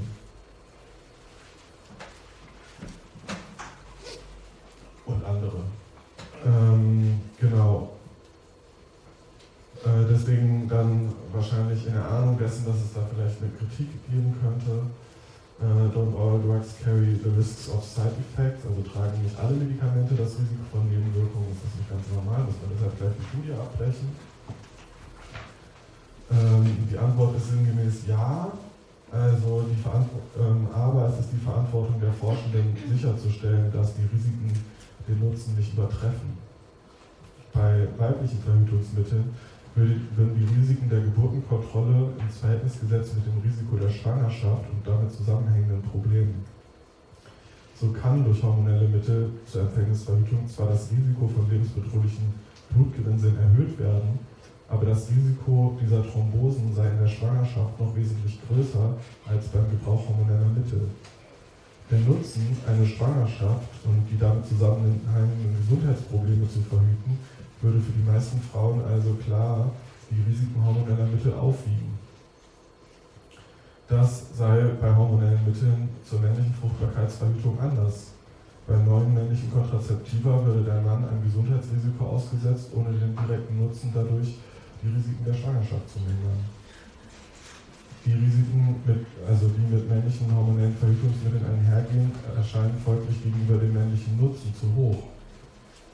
Also erstmal sind solche Kosten-Nutzen-Rechnungen sowieso schon irgendwie ein bisschen schräg, aber diese Kosten-Nutzen-Rechnung funktioniert auch überhaupt nur vor dem Hintergrund, dass Schwangerschaft hier auf und Verhütung auf ein rein gesundheitliches Problem reduziert werden. Und diese Argumentation sieht es ja fast schon so aus, als ging es nicht um ein Verhütungsmittel, sondern um die Entwicklung eines Mittels gegen Thrombose. Aber es geht ja gerade nicht um eine Medikation, die eine Krankheit lindern soll, sondern die männliche Fruchtbarkeit verhüten sollte. Ähm, und der persönliche Nutzen von Verhütung wird in dieser Argumentation einfach ausgeklammert. Also der Wunsch, keine Familie zu gründen oder nicht zum jetzigen Zeitpunkt, vielleicht auch der Wunsch der Partnerin, die Nebenwirkungen zu ersparen oder sich die Belastung jedenfalls zu teilen, sie liegen in der medizinischen Begründung gar nicht. Ein zweites ganz grundsätzliches Problem der Argumentation der Begründung des Studienabbruchs besteht darin, dass die heterosexuellen Studienteilnehmer in der Tat nicht schwanger werden können ähm, und dass nimmt man Schwangerschaft als Maßstab ähm, für sie gesundheitlich ein hormonelles Mittel zur Fruchtbarkeitsverhütung gar nicht äh, lohnen kann. Somit wenden die Mediziner hier letztlich einen Doppelstandard an und jede Nebenwirkung die von den Beipackzetteln diverser weiblicher Mittel bekannt sein dürften, gelten dann als unakzeptabel, wenn Männer ihnen ausgesetzt sind. Übrigens, weil in, dem, in der ersten ähm, Antwort gab es den Verweis darauf, dass diese äh, Nebenwirkungen häufiger aufgetreten seien als erwartet. Ähm, es gab aber auch keine Placebo-Gruppe, sodass nicht wirklich klar ist, ähm, was daran irgendwie Spinnerei ist und was nicht. Ähm, anyway, 2011 wurde die Studie abgebrochen und soweit ich weiß, hat die WHO als der wichtigste Akteur auf dem Gebiet auch gänzlich aus der Forschung einen neuen männlichen Kontrazeptiva verabschiedet. Vielleicht der Fairness halber noch den Männern gegenüber, ähm, die an der Studie teilgenommen haben. Ist, die Studie ist nicht daran gescheitert, dass äh, die in Massen davongelaufen wären, sondern die Entscheidung wurde von der Ethikkommission ähm, der WHO mit dieser fragwürdigen Argumentation eben abgebrochen. Genau, ich werde im Folgenden argumentieren, dass die Debatten um neue männliche Kontrazeptiva und Nebenwirkungen von latenten Kastrationsängsten durchzogen sind, was sich sehr gut an diesem Buch illustrieren lässt, das äh, der britische Journalist Tim Richards geschrieben hat, äh, der aus Großbritannien kommt und an einer klinischen Studie der Pharmakonzerne Organon oder äh, und Schering bzw. Bayer teilgenommen hat in seinem autofiktionalen Buch Die Pille und ich, ein Mann im Selbstversuch, schreibt er, wie es zu seiner Beteiligung kam, wie er sich während der halbjährigen Studie fühlte und warum er sie schließlich abgebrochen hat. Also seine Motivation war, dass äh, seine Frau unter Hormonpräparaten, unter den Hormonpräparaten, die er eingenommen hatte, gelitten hatte und dass er die herkömmlichen männlichen Methoden als unzureichend empfand und so meldete, meldete sich dann der selbsternannte Pionier für Gleichberechtigung bei einer Hormonstudie an. Pionier, weil ist ja klar, äh, wenn eine Frau eine Pille nimmt, ist das ganz normal. Wenn ein Mann mal so eine Studie mitmacht, dann ist er gleich ein Held. Ähm, in den Oberarm bekommt unser Held ein Hormonimplantat, das eine Unfruchtbarkeit herbeiführen soll und alle 10 bis 12 Wochen lässt er sich Testosteron spritzen. Witchell testet also anders als der Titel des Buches und auch das Cover gar, äh, suggeriert gar keine Pille, sondern ein LARC, ein Long-Acting Reversible Contraceptive. Ja, das Coverbild, das zeigt einen Mann, der geradezu in einer Pille verschwindet und obendrein noch ganz bräsig aussieht. Ich habe das versucht mal zu vergrößern, ich weiß nicht, ob das so gelungen ist. Ähm, da sind so Sternchen um seinen Kopf. Ähm, und auf der Rückseite, das könnt ihr jetzt da nicht sehen, steht dann auch noch die Frau im Mann. Ähm, kann man sich als Autor solcherlei ähm, Visualisierung auch nicht aussuchen, aber es trifft schon ganz gut auch, was er in diesem Buch beschreibt. Es soll nämlich verdeutlichen, wie sehr ihm die Hormonkombination zusetzt. Er leidet, er leidet und er leidet unter Stimmungsschwankungen ähm, er pendelt zwischen Aggression und Depression, sein Leben gerät aus den Fugen, er erkennt sich selbst kaum noch wieder. Ähm, den Hormonen wird von Richards dabei eine offensichtlich verweiblichende Gefahr zugeschrieben. Er wird zum, ich zitiere, hormongebeutelten Gefühlswrack. Und das ist für Richards offenbar sowas wie ein Synonym für Frau. Als beste Freundin seiner Partnerin fängt dieser Mario Barth auf Hormonen an, über seine Gefühle zu sprechen. Das Gequassel seiner Frau, das er sonst nur unter Schmerzen aushält, kann er jetzt ohne weiteres erwidern. Schmerzen und vor allem Depressionen verursachen allerdings die Medikamente, sodass er die Studie letztlich abbricht. Unser Held ergibt sich geläutert, nie wieder über Frauen lästern, die unter prämenstruellen Syndromen leiden. Richards kommt immerhin der zweifelhafte Verdienst zu, ausgesprochen zu haben, was sich auch in Studien zu neuen männlichen Kontrazeptiva zeigt, wenn sie nicht lediglich den Goodwill des Mannes oder seine kontrazeptive Political Correctness abfragen. Wie ich in Bezug auf Medienberichte und Akzeptabilitätsstudien zu neuen männlichen Kontrazeptiva anmerkte, sehen sich Männer heute zwar in der Verantwortung, einen Teil der Verhütung des Paares beizutragen, die Geschlechterforschung betont allerdings immer wieder, dass der partnerschaftliche Anspruch vieler Paare in der Verhütung, wie ja auch in anderen Bereichen der Sorge um sich und andere, in Wirklichkeit selten eingelöst wird. Auch die bereits zitierte Akzeptabilitätsstudie von 2016 aus England bestätigt das. Die Anwendung hormoneller Mittel wird zwar auf normativer Ebene gut geheißen, die Männer machen die Einnahme etwaiger neuer männlicher Kontrazeptiva aber davon abhängig, dass sie keine Nebenwirkungen hat. Ähm, also das männliche Verhältnis zu hormonellen Mitteln scheint von Angst und Unsicherheit geprägt. Und obwohl die Männer das Leiden der Partnerin als Grund angegeben hatten, sich für die Pille zu interessieren, wollten sie für sich selbst hundertprozentige Sicherheit. Ähm, genau in den Diskussionen um Diskursen um Nebenwirkungen, wie sie sich im Befund der Akzeptabilitätsstudie sowie den Bericht von Clint Richholz äußern, offenbart sich eine Angst vor Männlichkeitsverlust bzw. Verweiblichung. Schon die Vasektomie als operativer Eingriff an den Samenleitern ähm, wird allzu oft mit Kastration verwechselt. Die Spritze in die Hoden bei der reversiblen Vasektomie, die leichte Verkleinerung der Hoden durch die Hormontherapie, der temporäre Rückzug der Hoden in den Körper durch den Toulouser Eierheber. All dies scheint eine, scheint eine der Urängste des männlichen Subjekts zu mobilisieren, die Angst vor Kastration. Zu beobachten etwa an unwillkürlichen Zucken, an intensiven Reaktionen auf das Thema, an geradezu hysterischen Debatten um Nebenwirkungen hormoneller Mittel und eben auch an diesem Doppelstandard der Medizin gesunder Mann, schwangere Frau bei der Risikobewertung. Wenn ich jetzt von in Anlehnung an Freud von Kastrationsangst spreche, meine ich damit jetzt erstmal keine biologische Essenz des Mannes oder sowas, sondern eine gesellschaftliche Naturtatsache, ähm, die nur vor, der, vor dem Hintergrund patriarchaler Weiblichkeitsabwehr Sinn ergibt. Das erkennt man relativ gut an diesem Richards Buch auf, wie da die Abwehr von Weiblichkeit ähm, funktioniert.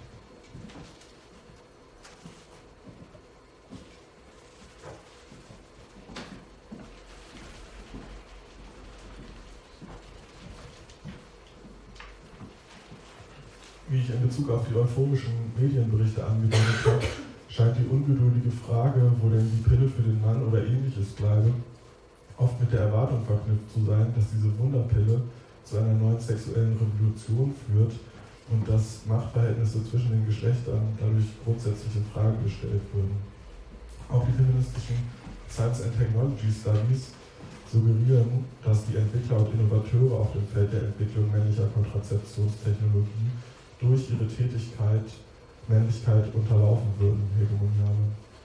Denn die künftigen Anwender neuer Verhütungsmittel würden in reproduktionsmedizinischen Studien als sorgende Partner oder Väter konstruiert, die zum Zweck der Geschlechtergerechtigkeit oder Gleichheit bereit seien, ihre reproduktiven Körper zu manipulieren. Aber ob diese neuartigen Mittel tatsächlich etwas am Machtverhältnis der Geschlechter verändern, oder ob sie Männlichkeit grundsätzlich in Frage stellen oder ob sie möglicherweise die vorherrschenden Männlichkeitsmuster bloß technologisch modifizieren und männliche Herrschaft damit schlicht modernisieren oder all dies tun, das äh, sollte, denke ich, besser als eine offene Frage behandelt werden. Ähm, aus meinem anfänglichen historischen Rückblick sollte deutlich geworden sein, dass es auch innerhalb patriarchal strukturierter Gesellschaften sehr unterschiedliche Kontrazeptionspraxen gegeben hat. Ähm, und schon dort zeigte sich auch, dass männliche Verhütungsbeteiligung nicht unbedingt mit Verantwortungsübernahme im Sinne von Fürsorglichkeit gleichgesetzt werden kann, was immer wieder schnell gerne gemacht wird. Ähm, aber genau vor diesem Hintergrund, dass man das nicht machen kann, war ja der Kampf der Frauenbewegung für neue Verhütungsmittel für Frauen so wichtig. Ähm, natürlich unterscheidet sich das heutige Geschlechterverhältnis von der damaligen Situation und erst vor dem Hintergrund, dass partnerschaftliche Beziehungsideale hegemonial werden konnten, ähm, kam auch die Forderung nach neuen männlichen Kontrazeptiva als eine Frage von ungleichen Lasten thematisiert werden und der besseren Verteilung von Lasten und so als Geschlechtergerechtigkeit, Frage der Geschlechtergerechtigkeit auftauchen. Ähm, aber vielleicht das noch zum Schluss, auch in, gegenwärtigen, in der gegenwärtigen männlichen Bearbeitung des Verhütungsthemas zeigt sich, dass die Ineinsetzung von Männerpille und Emanzipation männlicher Verhütungsbeteiligung und Fürsorge nicht treffend ist. In aktuellen Studien zu Verhütung, Partnerschaft und Männlichkeit zeigt sich vielmehr eine Dialektik von Männlichkeitsverlust und Männlichkeitsbeweis, Fürsorge und Autonomie. Wie Fichtner für Deutschland fand, gibt, also das war um die Jahrtausendwende, ähm, gibt es zwar einerseits Männer, die in der Anwendung herkömmlicher Methoden von altruistischen Motiven geleitet sind, andererseits auch solche, die verhüten, weil sie Kontrolle behalten oder Distanz schaffen wollen. Also da geht es dann um die Bedeutungsebene von Verhütung. Ähm, was wird da verhütet, fragte dann zum Beispiel die Geschlechtersoziologin Cornelia Helferich.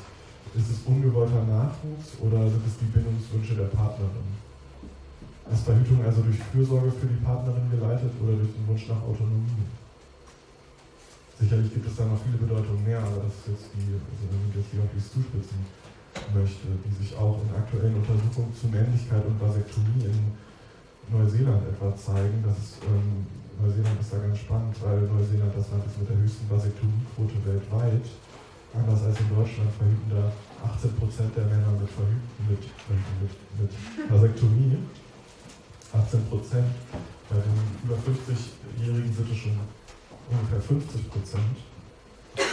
Ähm, aber auch hier zeigt sich, dass viele Vasektomierte ihre Entscheidung zur Vasektomie nicht darstellen als partnerschaftlich ausgehandelte Entscheidung, die vielleicht von Altruismus geleitet wäre, sondern auch von eben vor allem von autonomen und egoistischen Motiven sprechen. Und das zeigt sich ganz besonders eben an jenen, die präventiv vasektomiert sind, also jenen, die keine Familie gegründet haben und stattdessen eben eine Vasektomie haben vornehmen lassen, die ähm, definieren ihre Männlichkeit sogar in Abgrenzung zum politischen Leitbild aktiver Vaterschaft und werten aktive Väter als unmännlich ab, weil diese gegenüber weiblichen Bindungswünschen nachgegeben und so ihre Autonomie aufgegeben hätten.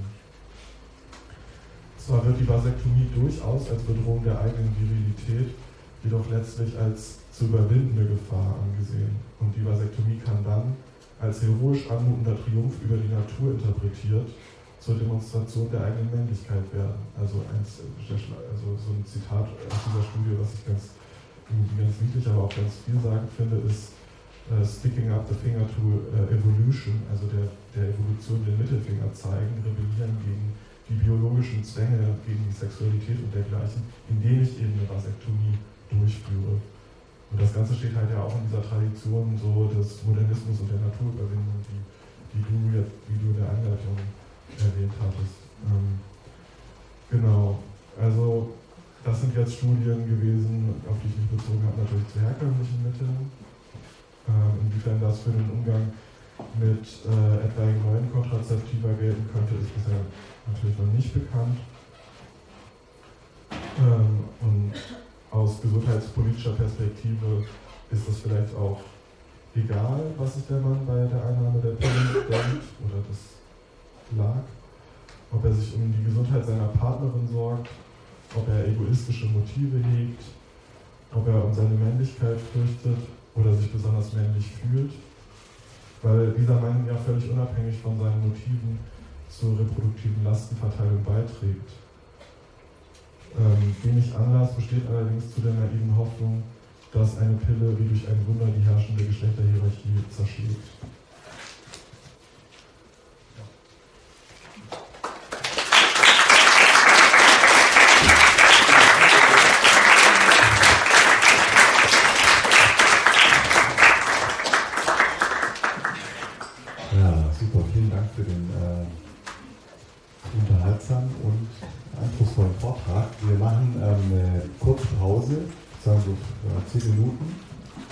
Es heute ganz viele bleiben und diskutieren. Ich habe schon mal nach Glas Also dann wollte ich auch was essen. Dann äh, lasst uns weitermachen. Ich hoffe, ihr hattet eine anregende und auch erholsame Pause würde jetzt eine Frage zum Einstieg an Fabian stellen, dann ist so geöffnet äh, für euch und eure und unsere Fragen. Jetzt hast du ja in deinem Vortrag die verschiedenen Möglichkeiten äh, männlicher Bildungsstrategien beschrieben. Also einerseits eine reversible Vasektomie als eine mögliche Option irgendwann, die hormonellen Methoden äh, einer möglichen Pille für den Mann und auch die Verhütungsunterhose. Das sind die, die drei Dinge in Erinnerung geblieben. Was ich mich die ganze Zeit gefragt habe, ist äh, ein sehr spezifischer Aspekt, aber angenommen, Männer beginnen oder könnten beginnen, diese Methoden mehr zu nutzen, dann bliebe für mich eine Frage offen, nämlich die der Therapietreue. Dass quasi in der sexuellen Begegnung dann ja, in dem Fall die Frauen, von der Therapietreue des Mannes ausgehen müssen, also den Vertrauensvorschuss geben müssen, den ähm, Sex zu haben, äh, und auf das, die Therapie des Mannes zu vertrauen. Also wie schätzt du das ein? Weil da spielt, da spielt Zwischenmenschliches eine Rolle, da spielt sicherlich Geschlechterhierarchie und Patriarchat eine Rolle. Und daher meine Frage, Therapiefeuer und welche Bildung. Ja, ähm, also ein Thema, was auch in den Diskussionen um so Verhütungsmittel immer wieder auch in den Medien ähm, auftaucht, ist das Thema Vertrauen. Also das äh, verstehe ich meine Frage. Und eben ob die ähm, Frauen dazu bereit werden, überhaupt vielleicht auch die Verantwortung aus der Hand zu geben, die Kontrolle abzugeben und ihrem Partner zu vertrauen. Und dann gibt es da so Bilder von Männern, die vielleicht auch vertraulich unwürdig sind, äh, die so gab es dieses Zitat, I can't even trust him to bring out the garbage. Also ich kann nicht mal darauf vertrauen, dass er den Müll runterbringt. Äh, wie soll ich denn mich darauf verlassen, dass er die Pille nimmt? Am Ende bin ich halt die, die schwanger wird. Ähm, und äh, ganz interessant ist, dass bei diesen Studien äh, zu neuen männlichen Kontrazeptiva, dass da sozusagen die Versuchsanordnung immer so ist, dass sie das Paar betrifft. Also es sind sowieso immer Studien, die davon ausgehen, dass es nur Paare gibt, weil Singles, also, also Paare sind die Grundeinheit der, ähm, ähm der Untersuchung, was sicher auch normativ ist. Ähm, aber da ist dann sozusagen, die Frau wird einbezogen. Ähm, die ist sozusagen ähm, die wird auch gefragt, zum Beispiel, ähm, ob er das Medikament regelmäßig nimmt. Also sozusagen diese Treue muss erstmal hergestellt werden. Die Männer müssen sozusagen als so ein Testsubjekt diszipliniert werden und die Partnerin dient als ein Vehikel, das zu tun und nachzufragen, hast du schon, bist du schon zum Arzt gegangen, ähm, hast du schon das Gel aufgetragen oder so. Ähm, und auch dann, also dann halt auch so Fragen, was so sexuelle Performance und sowas angeht, da werden wir dann auch gefragt. Und ähm, größer, also wenn du jetzt so nach dem Gesellschaftlichen nachher fragst, ähm, ist das natürlich eine Machtfrage und ähm, deswegen ähm, ja, ist es auch so schwierig. ähm, ja, weiß nicht. Kannst gerne nochmal nachfragen. Auch. Das ist schon gut beantwortet, weil es auch nochmal deutlich macht, dass sich da quasi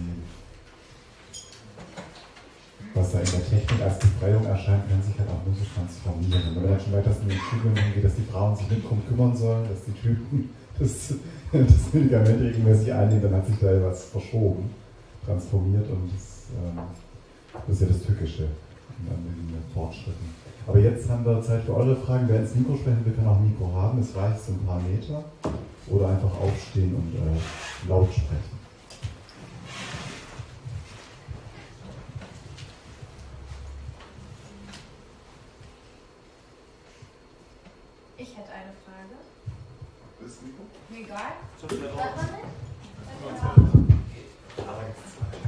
Yay. ähm, und zwar, mein erster Gedanke danach war, worauf hoffen. Also es klingt so ein bisschen wie, solange wir uns in kapitalistischen Verhältnissen äh, befinden, wird es ganz schön schwierig. Also allein jetzt den Einfluss der Pharmaindustrie zum Beispiel zu äh, betrachten und dann auch irgendwie zu sehen, selbst die aktivistischen Kontexte, die es gab oder gibt, haben halt so Semi-Erfolg. Ähm, genau, also was ist jetzt der Punkt, an dem wir den Nagel und den Hammer ansetzen. Gibt es den? Gibt, also, ja, Punkt.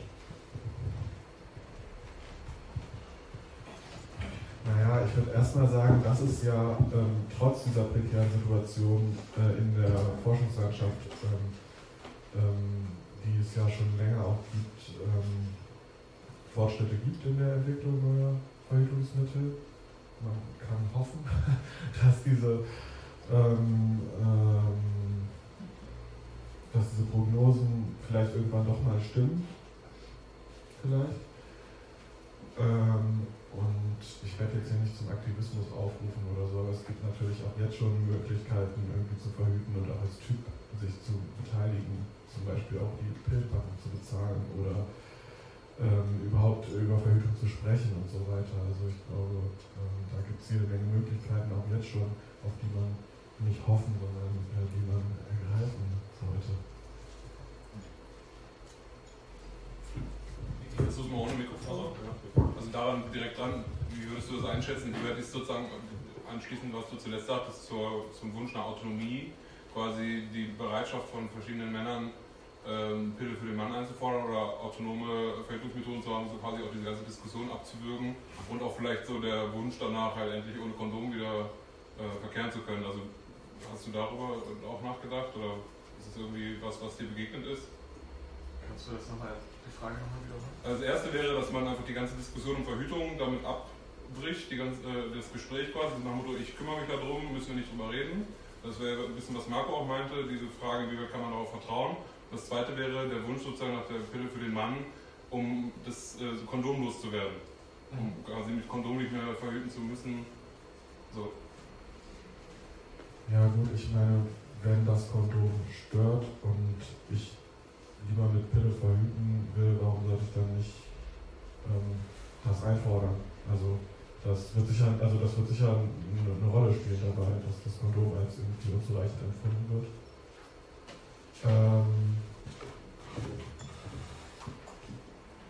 ja, ich glaube, ich habe den Eindruck, dass irgendwie so dieses, was ich so Contraceptive Political Correctness genannt habe in Anlehnung an Jörg Fichtner, dass das eben auch bei diesen begeisterten Reaktionen auf die Pille für den Mann eben eine große Rolle spielt. Also so nach dem Motto, ja, wenn es die Pille gäbe, wäre ich natürlich auch total verantwortungsbereit und äh, würde die natürlich auch nehmen. Und dann dieses, wenn sie keine Nebenwirkungen hätte, wenn sie ganz billig wäre und so, das dann noch so hinterher schieben. Aber also ich glaube, dass es eben, ist relativ billig zu haben, ähm, zu sagen, ja, ich würde ja, das müsste sich dann zeigen.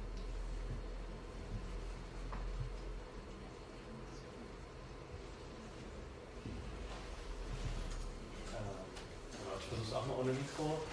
Äh, ich, hab, ich bin vor ein paar Jahren auch über diesen Schreiner ge, gestolpert, der da dieses Ventil äh, entwickelt hat und dachte, also als ich das das erste Mal gesehen habe, dachte ich mir so, der müsste jetzt so eine Crowdfunding-Kampagne aufsetzen und es wird durch die Decke gehen, weil darauf warten doch irgendwie alle. Das ist irgendwie so, eine, so ein einmaliger Eingriff, den man irgendwie, so ein kleiner medizinischer, den man macht und dann hat man irgendwie so hat man irgendwie so diese männliche Autonomie, indem man den Schalter an- und ausschalten kann und dann ist man irgendwie entweder scharf gestellt oder nicht und äh, kann halt irgendwie dann quasi dadurch irgendwie das so regulieren und äh, diese, diese Tüftler-Geschichte ist ja auch irgendwie was, was, was irgendwie so Herzen vielleicht höher schlagen lässt. Aber irgendwie klappt das, also irgendwie bleibt es so stehen an einem Punkt und ist es nur, weil, weil da niemand gefunden wird oder, oder siehst du da noch mehrere also niemand gefunden wird, der sich das äh, einpflanzen lässt, weil genau, ich habe mich so gefragt, warum ist das stecken geblieben? Ähm, weil, äh, genau, als ich das erstmal gehört habe, dachte ich so, boah, das ist ja irgendwie, äh, das revolutioniert ja irgendwie so ganz schön viel. Ähm, ja, ich glaube, also ich bin jetzt nicht so im Einzelnen äh, informiert, wie jetzt genau die Schritte da aussehen bei, äh, bei diesem BMAC SLV, aber mein Eindruck ist, dass der relativ früh an die Presse gegangen ist ähm, und dass deswegen du schon vor Jahren davon was gehört hast, obwohl das noch relativ ähm, unausgereift war und er sammelt immer noch Geld. Also das Problem ist, glaube ich, eher, dass es immer noch zu wenig äh, Kohle gibt für diese Versuche. Ähm, und weiß gar nicht, ob, wie das mit der männlichen Nachfrage aussieht für solche Studien. Die fangen erstmal klein an. Da braucht es gar nicht so viele. Ähm, aber genau, es ist, es ist immer die Frage, wie, wo kommt auch das, also ich meine, Männer sind halt die reichere Hälfte der Gesellschaft. Ne? Also wenn es wirklich so wäre, dass sie irgendwie da so irgendwie rational eine, eine Interesse verfolgen würden ähm, und nicht irgendwie von äh, Kastrationsangst und dergleichen geplagt werden, dann wäre das wahrscheinlich schon sowas. Ähm, was ich mich tatsächlich auch gefragt habe, achso, ich mache es auch mal um den Mikro jetzt. Ähm, was ich mich tatsächlich auch gefragt habe, ist, ob es auch so Hemmungen vor männlichen Kontrazeptiva gibt, weil quasi auch dieser Moment des Eindringens in den Körper da ist, also quasi die Grenzüberschreitung des Körpers und quasi auch von dieses Bild vom männlichen, der penetriert, auch dann irgendwie weggelenkt wird, ob das auch so eine Form der Hemmung gegenüber ähm, ja, äh, der Verantwortung äh, auch ist. Das war die eine Frage. Und die zweite Frage ist so, ich frage mich halt auch, wie viel Einfluss MedizinerInnen auf diesen ganzen Prozess haben. Also auf jetzt auf weibliche Verhütung gesehen, kann ich zum Beispiel sagen, ich hatte selbst ein Gespräch mit meinem Frauenarzt, der auch ein Mann ist.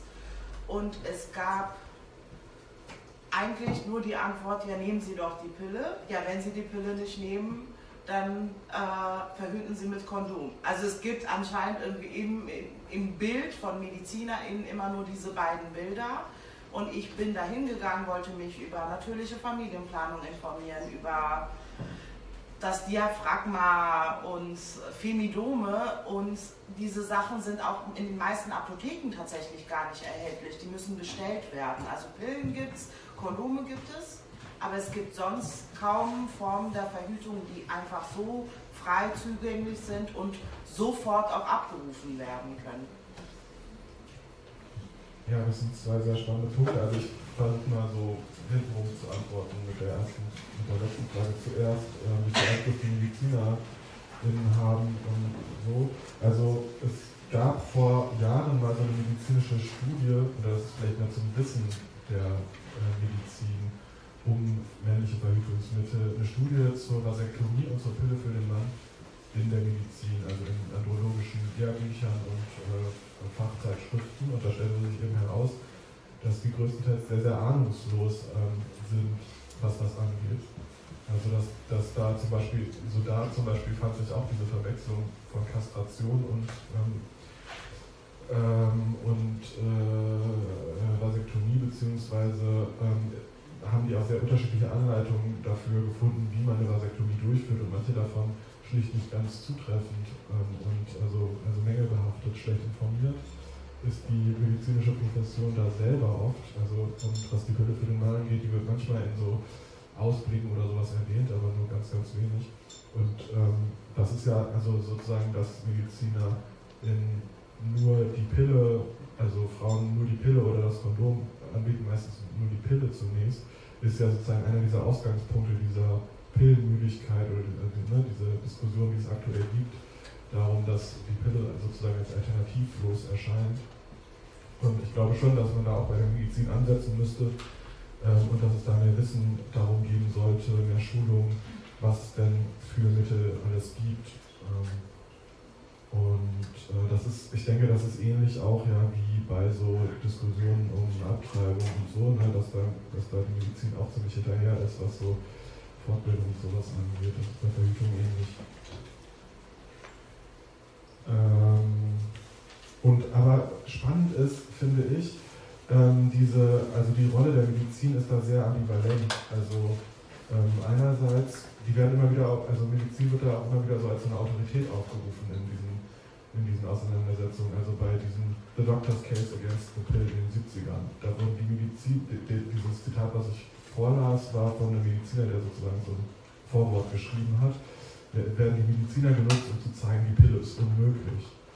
Ähm, und dann haben wir aber heute, oder zum Beispiel, ähm, als die Pille eingeführt ähm, war in Deutschland, hat sich, äh, haben, haben, so Mediziner so eine unsägliche Erklärung abgegeben, die Pille würde nur Sinn ergeben in Ländern des globalen Südens, aber wir hätten doch dann ein Demografieproblem, wenn wir hier irgendwie die Pille einführen würden.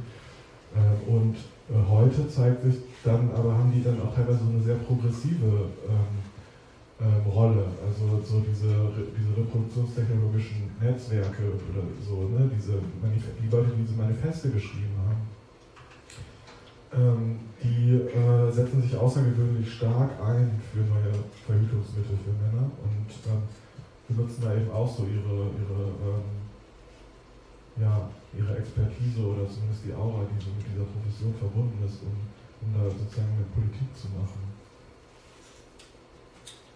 Ähm, die, die erste Frage war zur Penetration durch ähm, zum Beispiel Spritzen und ähm, andere, also wahrscheinlich auch die Hunden, die um den Körper gehen oder so. Ähm, aber vor Dingen die Spritzangst, also die Angst vor der Spritze spielt auch in, in diesen Debatten immer eine große Rolle. Also Männer seien zu spritzängstlich äh, um das über sich ergehen zu lassen, kennt man ja die Kinder mal um. Ne? Also wenn die eine Spritze sehen, dann äh, rennen die sofort weg. Deswegen ist es natürlich viel zu doll für die. Und wenn die Spritze dann noch in die Nähe von Hoden kommt, dann ist es also dann wird es ganz kritisch. Also kann schon gut sein, dass, es, dass das eine Rolle spielt. Ja.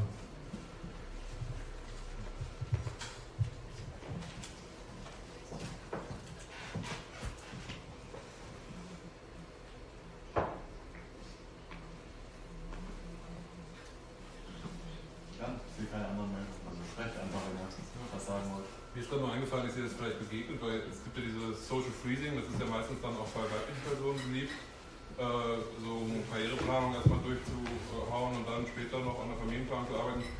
Ist dir das irgendwie begegnet, dass es auch für Männer als ein äh, Modell diskutiert wird, dass man theoretisch ja auch dann eine irreversible Vasektomie vornehmen könnte, aber vorher halt entsprechend ähm, Spermien einfriert. Da müsste natürlich auch gewährleistet sein, dass eine Fruchtbarkeit vorliegt.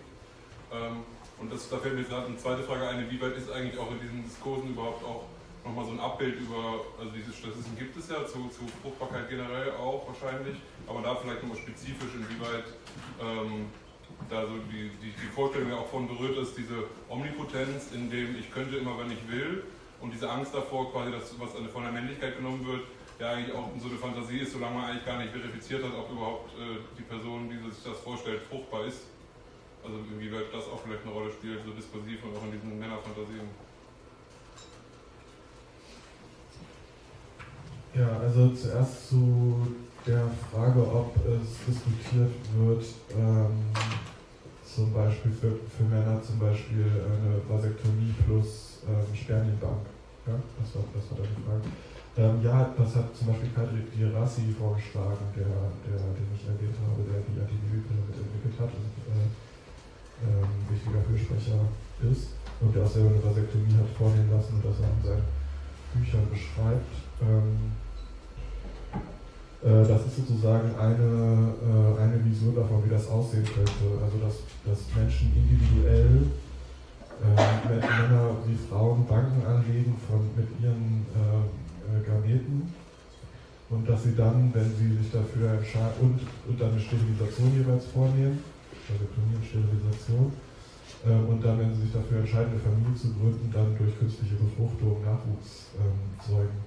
Aber soweit ich weiß, ist das mit der künstlichen Befruchtung gar nicht so wahrscheinlich im Reagenzglas. Also ich hatte, also bin mir da jetzt bin nicht zahlenfest, aber da verspricht die Reproduktionsmedizin deutlich mehr, als sie halten kann. Ähm, das ist natürlich ein riesiger Markt auch. Deswegen ist das, glaube ich, nicht äh, relevant. Ähm, zweite Frage hängt auch damit zusammen, ne, mit der Fruchtbarkeit, äh, wie wichtig die ist für Männer und Fruchtbarkeit, Omnipotenzfantasien. Also es ist ja so, dass äh, die Fruchtbarkeit von Männern global tatsächlich abnimmt und dass es irgendwie so ein bisschen unklar ist, woran das liegt. Also werden diverse ähm, Umweltfaktoren und, und sowas wie zu enger Unterhosen und was auch immer ins Feld geführt, Stress auch und, und dergleichen. Ähm, aber es ist jetzt nicht so, also manchmal, weiß ich, gibt ja diese Sci-Fi-Filme, wo irgendwie dann so die Gebärfähigkeit äh, drastisch zurückgehen würde und dann ist dann auf einmal eine Riesenpanik und die Gesellschaft wird umstrukturiert und auf einmal werden äh, äh, alle Frauen unterjocht, weil äh, die noch, die noch gebären können. Es gibt so eine Panik irgendwie nicht bei Männern oder so. Es scheint Fruchtbarkeit noch nicht oder nicht so eine zentrale Rolle für die Identitätskonstruktion zu spielen. Aber wenn die Unfruchtbarkeit erkannt ist, ähm, das ist jetzt nicht der Bereich, in dem ich forsche, aber da gab es manchmal so einen interessanten Artikel im Guardian, was das eben mit den Männern macht, dass dann nämlich tatsächlich so dieses, äh, diese Impotenz, äh, nicht Kinder zeugen zu können, auch der Partnerin den Wunsch nicht erfüllen zu können, äh, dass das dann doch schon auch an, der, an, der, an dem eigenen Bild, ähm, an der eigenen Männlichkeit heftig nagt.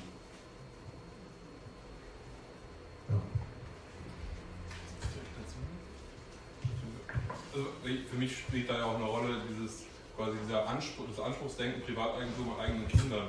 Also inwieweit man auch die Frage von ähm, biologischer Reproduktion ähm, gesellschaftlich auch anders aufteilen könnte, äh, weil ja da auch immer ganz jetzt bei dem Thema Verhütung, ob es jetzt die Aufgabe des Mannes oder der Frau ist, gehen wir auch von heterosexuellen, cis-geschlechtlichen Paaren aus, die auch so eins zu eins Kinder haben möchten die auch die eigenen sind, Biologe, ne? also das spielt ja alles eine Rolle, auch diese Idee von so einer universellen Samenbank, wo einfach alle so ein bisschen Genmaterial abgeben bis zu einem gewissen Alter und dann äh, vielleicht auch äh, exuterine Befruchtungsmöglichkeiten bestehen würden. Das wäre auch eine technische Entwicklung, die notwendig wäre, inwieweit man eigentlich auch quasi die Last der biologischen Reproduktion von den Körpern nimmt, weil auch schwanger sein eine wahnsinnige Belastung für den Körper ist, ein wahnsinniger Verschleiß und äh, auch eben mit vielen Risiko Faktoren verbunden ist. Wenn man die mal in den Beipackzettel packen würde, würden wahrscheinlich auch viele Personen sich dagegen entscheiden, wenn die Aufklärung darüber so öffentlich wäre, wie es in anderen Medikamentbereichen wäre und dieser Anspruch quasi hundertprozentige äh, Lebensfreiheit könnte ja da gar nicht gewährleistet sein. Also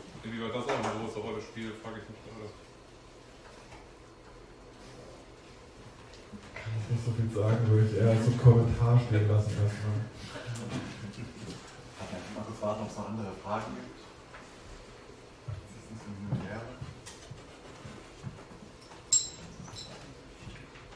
Äh, genau. Ich ähm, hätte tatsächlich noch mal eine Frage zum bürokratischen Ablauf, was so ähm, irreversible ähm, Vasektomie angeht. Und zwar weiß ich zum Beispiel, dass halt eine Sterilisation bei Frauen äh, sehr schwierig ist durchzukriegen. Also dass es gerade in Deutschland auch so unglaublich viele bürokratische Hürden gibt, äh, mit hin bis zur äh, psychologischen Betreuung wo dann erstmal ein Gutachten erstellt werden muss, ob die Frau denn geistesgegenwärtig genug ist, diese Entscheidung zu treffen. Ob du weißt, wie das ähm, bei einer Vasektomie funktioniert. Also soweit ich weiß, keine Garantie, ähm, ist es nicht so schwierig. Ähm, aber es gibt durchaus Mediziner, die dann, oder MedizinerInnen, die dann sagen, sie haben ja noch gar keine Familie gegründet, warum wollen sie denn einen dauerhaften Eingriff vornehmen lassen? Also ich habe schon also von Männern auf jeden Fall auch gehört, dass sie da irgendwie äh, unter Rechtfertigungsdruck waren. Von anderen allerdings, dass es überhaupt gar nicht gefragt wurde.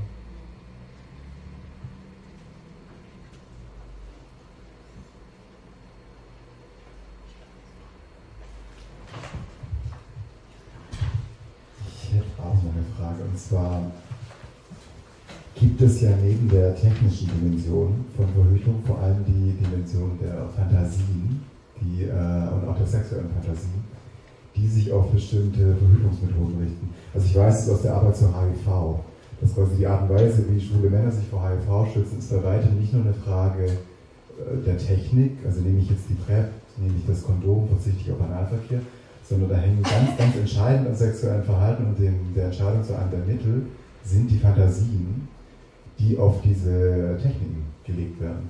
Also was erhoffe ich mir von meinem sexuelles Leben? Was macht es mit mir als Sexualobjekt? Was macht es mit den Sexualobjekten, die ich begehre? Und jetzt kenne ich mich des Heterosexuellen nicht so gut aus, aber ich glaube, es ist eine sehr interessante Frage, sich anzugucken, welche Fantasien spielen bei diesen unterschiedlichen Methoden der Zeugungsverhütung, ist ja der genaue Begriff, also der was für Fantasien spielen da eine Rolle? Weil diese Fantasien, das ist ja ganz entscheidend, weil in, in diesen sogenannten Verhütungspannen wird es ja sehr deutlich, dass die Angst machen in dem Moment, weil man Angst hat, ist es das aber sie bereiten auch Lust und werden genossen, weil eine Intimität plötzlich hergestellt wird. Eine überraschende, eine schockierende, also ein Nervenkitzel, das Beste, was passieren kann in sexueller Hinsicht. Und also, und da frage ich mich, bist du in deiner Recherche, in deinem Nachdenken in diesem Bereich vorgedrungen? Also was, äh, sag mal, den fantastischen Bereich der Zeugungsverhütung. Ja, also meine Forschung ist ja noch nicht äh, so wahnsinnig weit gediehen. Also ich habe vor allem bisher Recherchen angestellt und habe selber noch gar keine Empirie, Empirie gemacht. Ähm, aber ich denke, dass ich in den Interviews, die ich führen werde, sicherlich auch solche Fantasien zeigen werden. Also ein Verdacht wäre zum Beispiel, ähm, wenn es jetzt, also zum Beispiel dieses Beispiel Men's Health, ne? also da sind halt, warum äh, ist die Pille da so, so viel vertreten? Also das ist doch auch eine Suggestion von oder ein Identifikationsangebot von äh, sexueller Aktivität. Also die Leserschaft will sich doch wissen als Männer, die jede Frau haben können und das ohne Konsequenzen und die äh, viel Sex haben und deshalb auch über Verhütungsfragen nachdenken. Also so, so in der Richtung spielt das da auf jeden Fall eine Rolle. Ähm, und ansonsten habe ich auch den Eindruck, dass da dieses Revolutionäre irgendwie so ein technologisches Enhancement irgendwie immer wieder so eine Rolle spielt. Aber weiß ich nicht genau. Und ich denke, dass die, die Fantasieebene, die Bedeutungsebene halt sehr, sehr facettenreich ist. Also äh, diese Studie, die von, von George Devon aus den von 65, die ich da zwischendurch äh, auf die ich mich bezogen habe, die macht außerhalb, also außer dieser Geschlechterrollendimension, die ich da aus, auf gegriffen hat, noch diverse andere ähm, Bedeutungsebenen auf ähm, zum, zum Kondom und zum Diaphragma. Das wäre super spannend, da nochmal ins Detail zu gehen. Das müsste man, glaube ich, dann aber an konkrete Material machen. Also auch so was so angeht, irgendwie Kondom als, ähm, als was Trennendes, also als eine Barriere ähm, oder als was, äh, was einen irgendwie so umschließt und äh, umschlingt vielleicht oder so oder was auch immer. Da gibt es diverse als Körperteil, äh, diverse Richtungen, in die das so gehen kann. Und das ist sicher bei anderen Verhütungsmitteln auch so.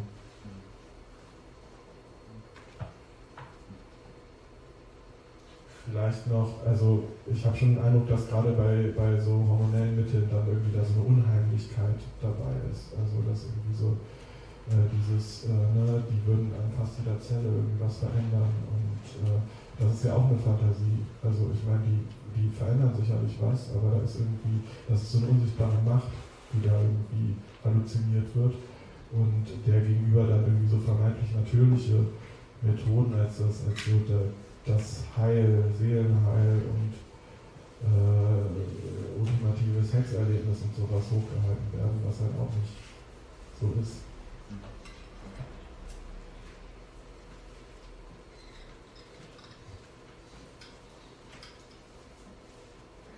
Gibt es noch Fragen, nicht nur Fragen,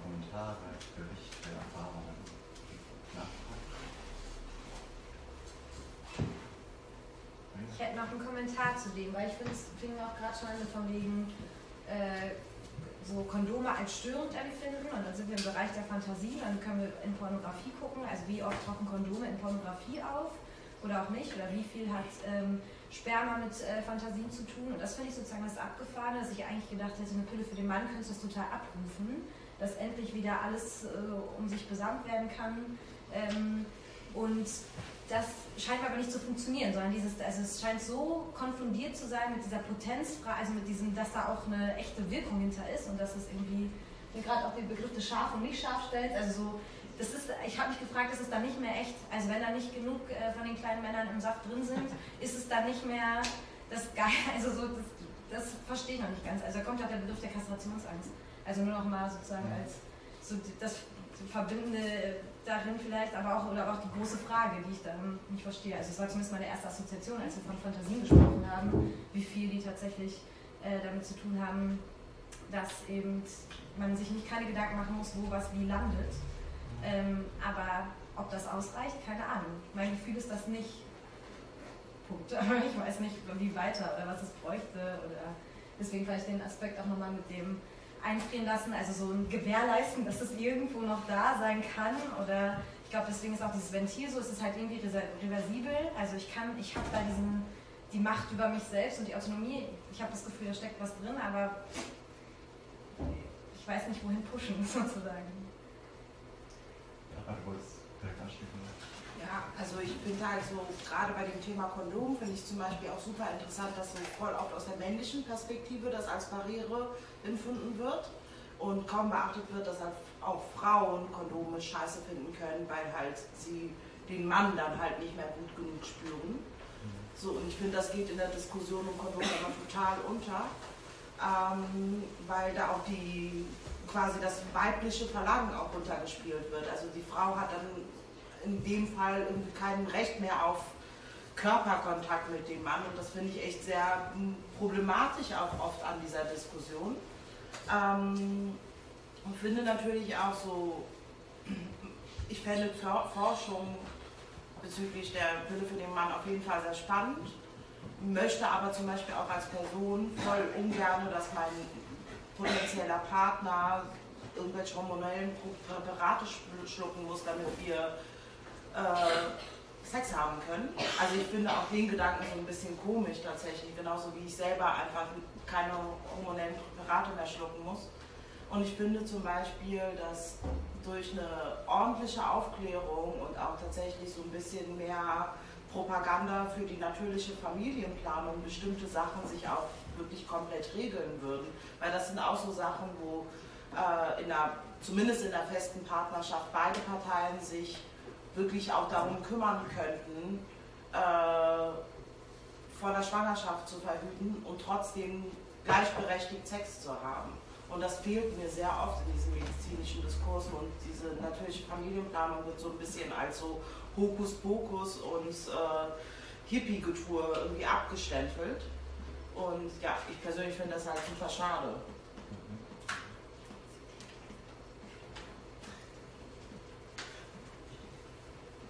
Ja, würde ich als Kommentar aufnehmen, oder? Also, ja, ja, genau. gar keine Frage.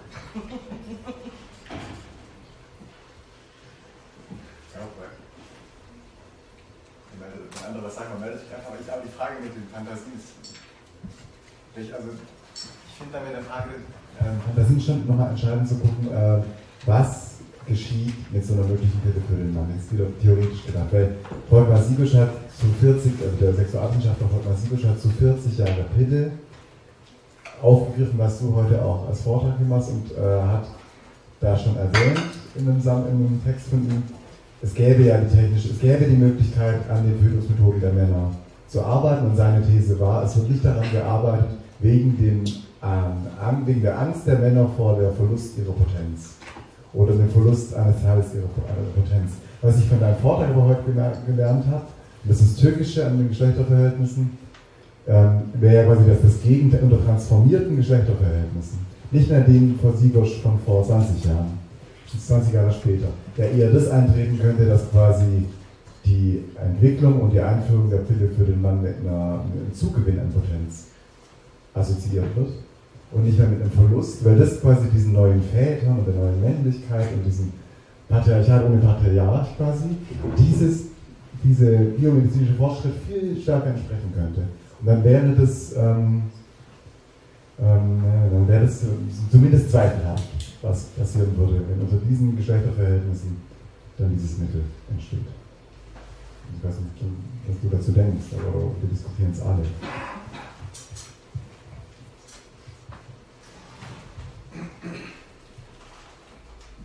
Ja, das bewegt sich natürlich alles sehr im Bereich des äh, Hypothetischen auch. Ähm, das ist ja klar. Ähm, es ist sozusagen dann zusammenhängt vielleicht, ähm, so äh, ist schon so merklich, dass es so aus väterrechtlicher Seite irgendwie so ein oberflächliches Interesse an solchen neuen männlichen Verhütungsmitteln gibt, die dann irgendwie sagen, wir sind genauso unterdrückt wie die Frauen und wir wollen jetzt endlich dem Feminismus die Dominanz in Sachen Verhütung entreißen. Also der Feminismus baut seine gesellschaftliche Macht darüber auf, dass er, äh, die, dass er die Reproduktion kontrolliert und die, also die Frauen wird das tun. Und ähm, sozusagen, äh, ja, da, daran kann man, also die setzen sich nicht ernsthaft für neue Verhütungsmittel ein bisher. Da ist, glaube ich, die Potenzangst also Angst vor Potenzverlust, Kastrationsangst größer als, als das Verlangen nach, nach solchen Mitteln bisher. Ähm, aber es ist, glaube ich, nicht zu bestreiten, dass es da eben auch problematische Aspekte an solchen Verhütungsmitteln gibt, solange die Geschlechterverhältnisse hierarchisch organisiert sind. Also ähm, wenn man sich allein eine Diskussion innerhalb von einem Paar vorstellt, in dem nicht die Frau, sondern der Typ die ganze Zeit verhütet hat, und dann gab es, gibt es einen Verhütungsunfall. Und dann wird, äh, also sozusagen, was ist sozusagen die Position des Mannes dann? Der kann ja dann noch viel eher vielleicht irgendwie verlangen, hier, ich habe verhütet, jetzt bist du dran mit der Abtreibung oder sowas. Ne? Also das hängt natürlich alles immer zusammen mit gesetzlichen äh, und also mit gesetzlichen Regularien und, äh, Diskursen und so. Aber man kann sich das schon auch vorstellen, dass es da zu veränderten Machtkonstellationen ähm, äh, innerhalb von Paarbeziehungen oder allgemeiner gesellschaftlichen Beziehungen kommen kann und dass sie nicht unbedingt nur positiv sind.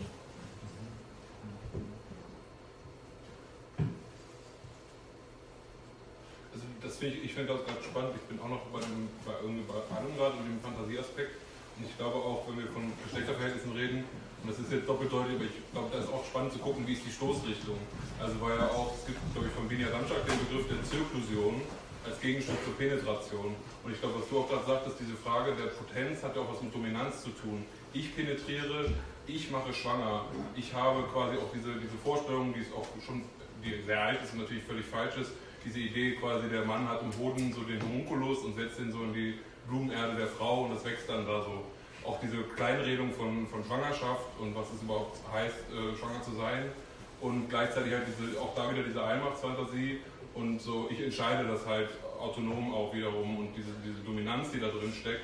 Und ich glaube halt, dass diese Verwirrung quasi, dass Potenz Dominanz über andere bedeutet und eben gleichzeitig auch wieder, so wie Theolet es unter anderem auch immer schön beschreibt, diese Angst vorm Zerfließen, vom, vom Strömen und das eben theoretisch, wenn überall Sperma ist oder Körperflüssigkeiten, dann ist es ja eigentlich auch ein, könnte das ja, wenn jetzt das nicht unbedingt in der Fruchtbarkeit und der Schwangerschaft, die eben dann doch nur für die Person Konsequenzen hat, die erstmal schwanger ist, ähm, das ist ja auch das, was wieder sehr Lustvolles haben könnte am, am Sex und eben auch dieses, diese Vorstellung von dem Einengen, ähm, was das Kondom hat, könnte ja eigentlich auch eine Vorstellung sein, im penetrativen Akt oder im Zirkulationsakt quasi, dass eben ja gar nicht der Penis eindringt, sondern der Penis umschlossen wird.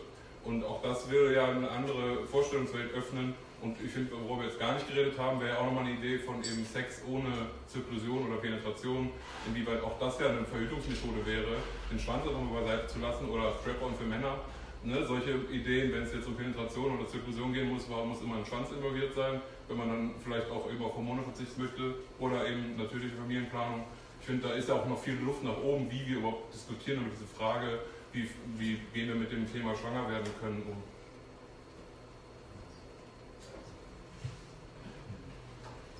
Ja, ich würde, ich würde dir im Grunde zustimmen, aber gleichzeitig nochmal betonen, dass solange halt äh, Menschen äh, Bock auf Penetrationssex haben, eben so Themen wie die den Mann einfach sehr, sehr wichtig sind.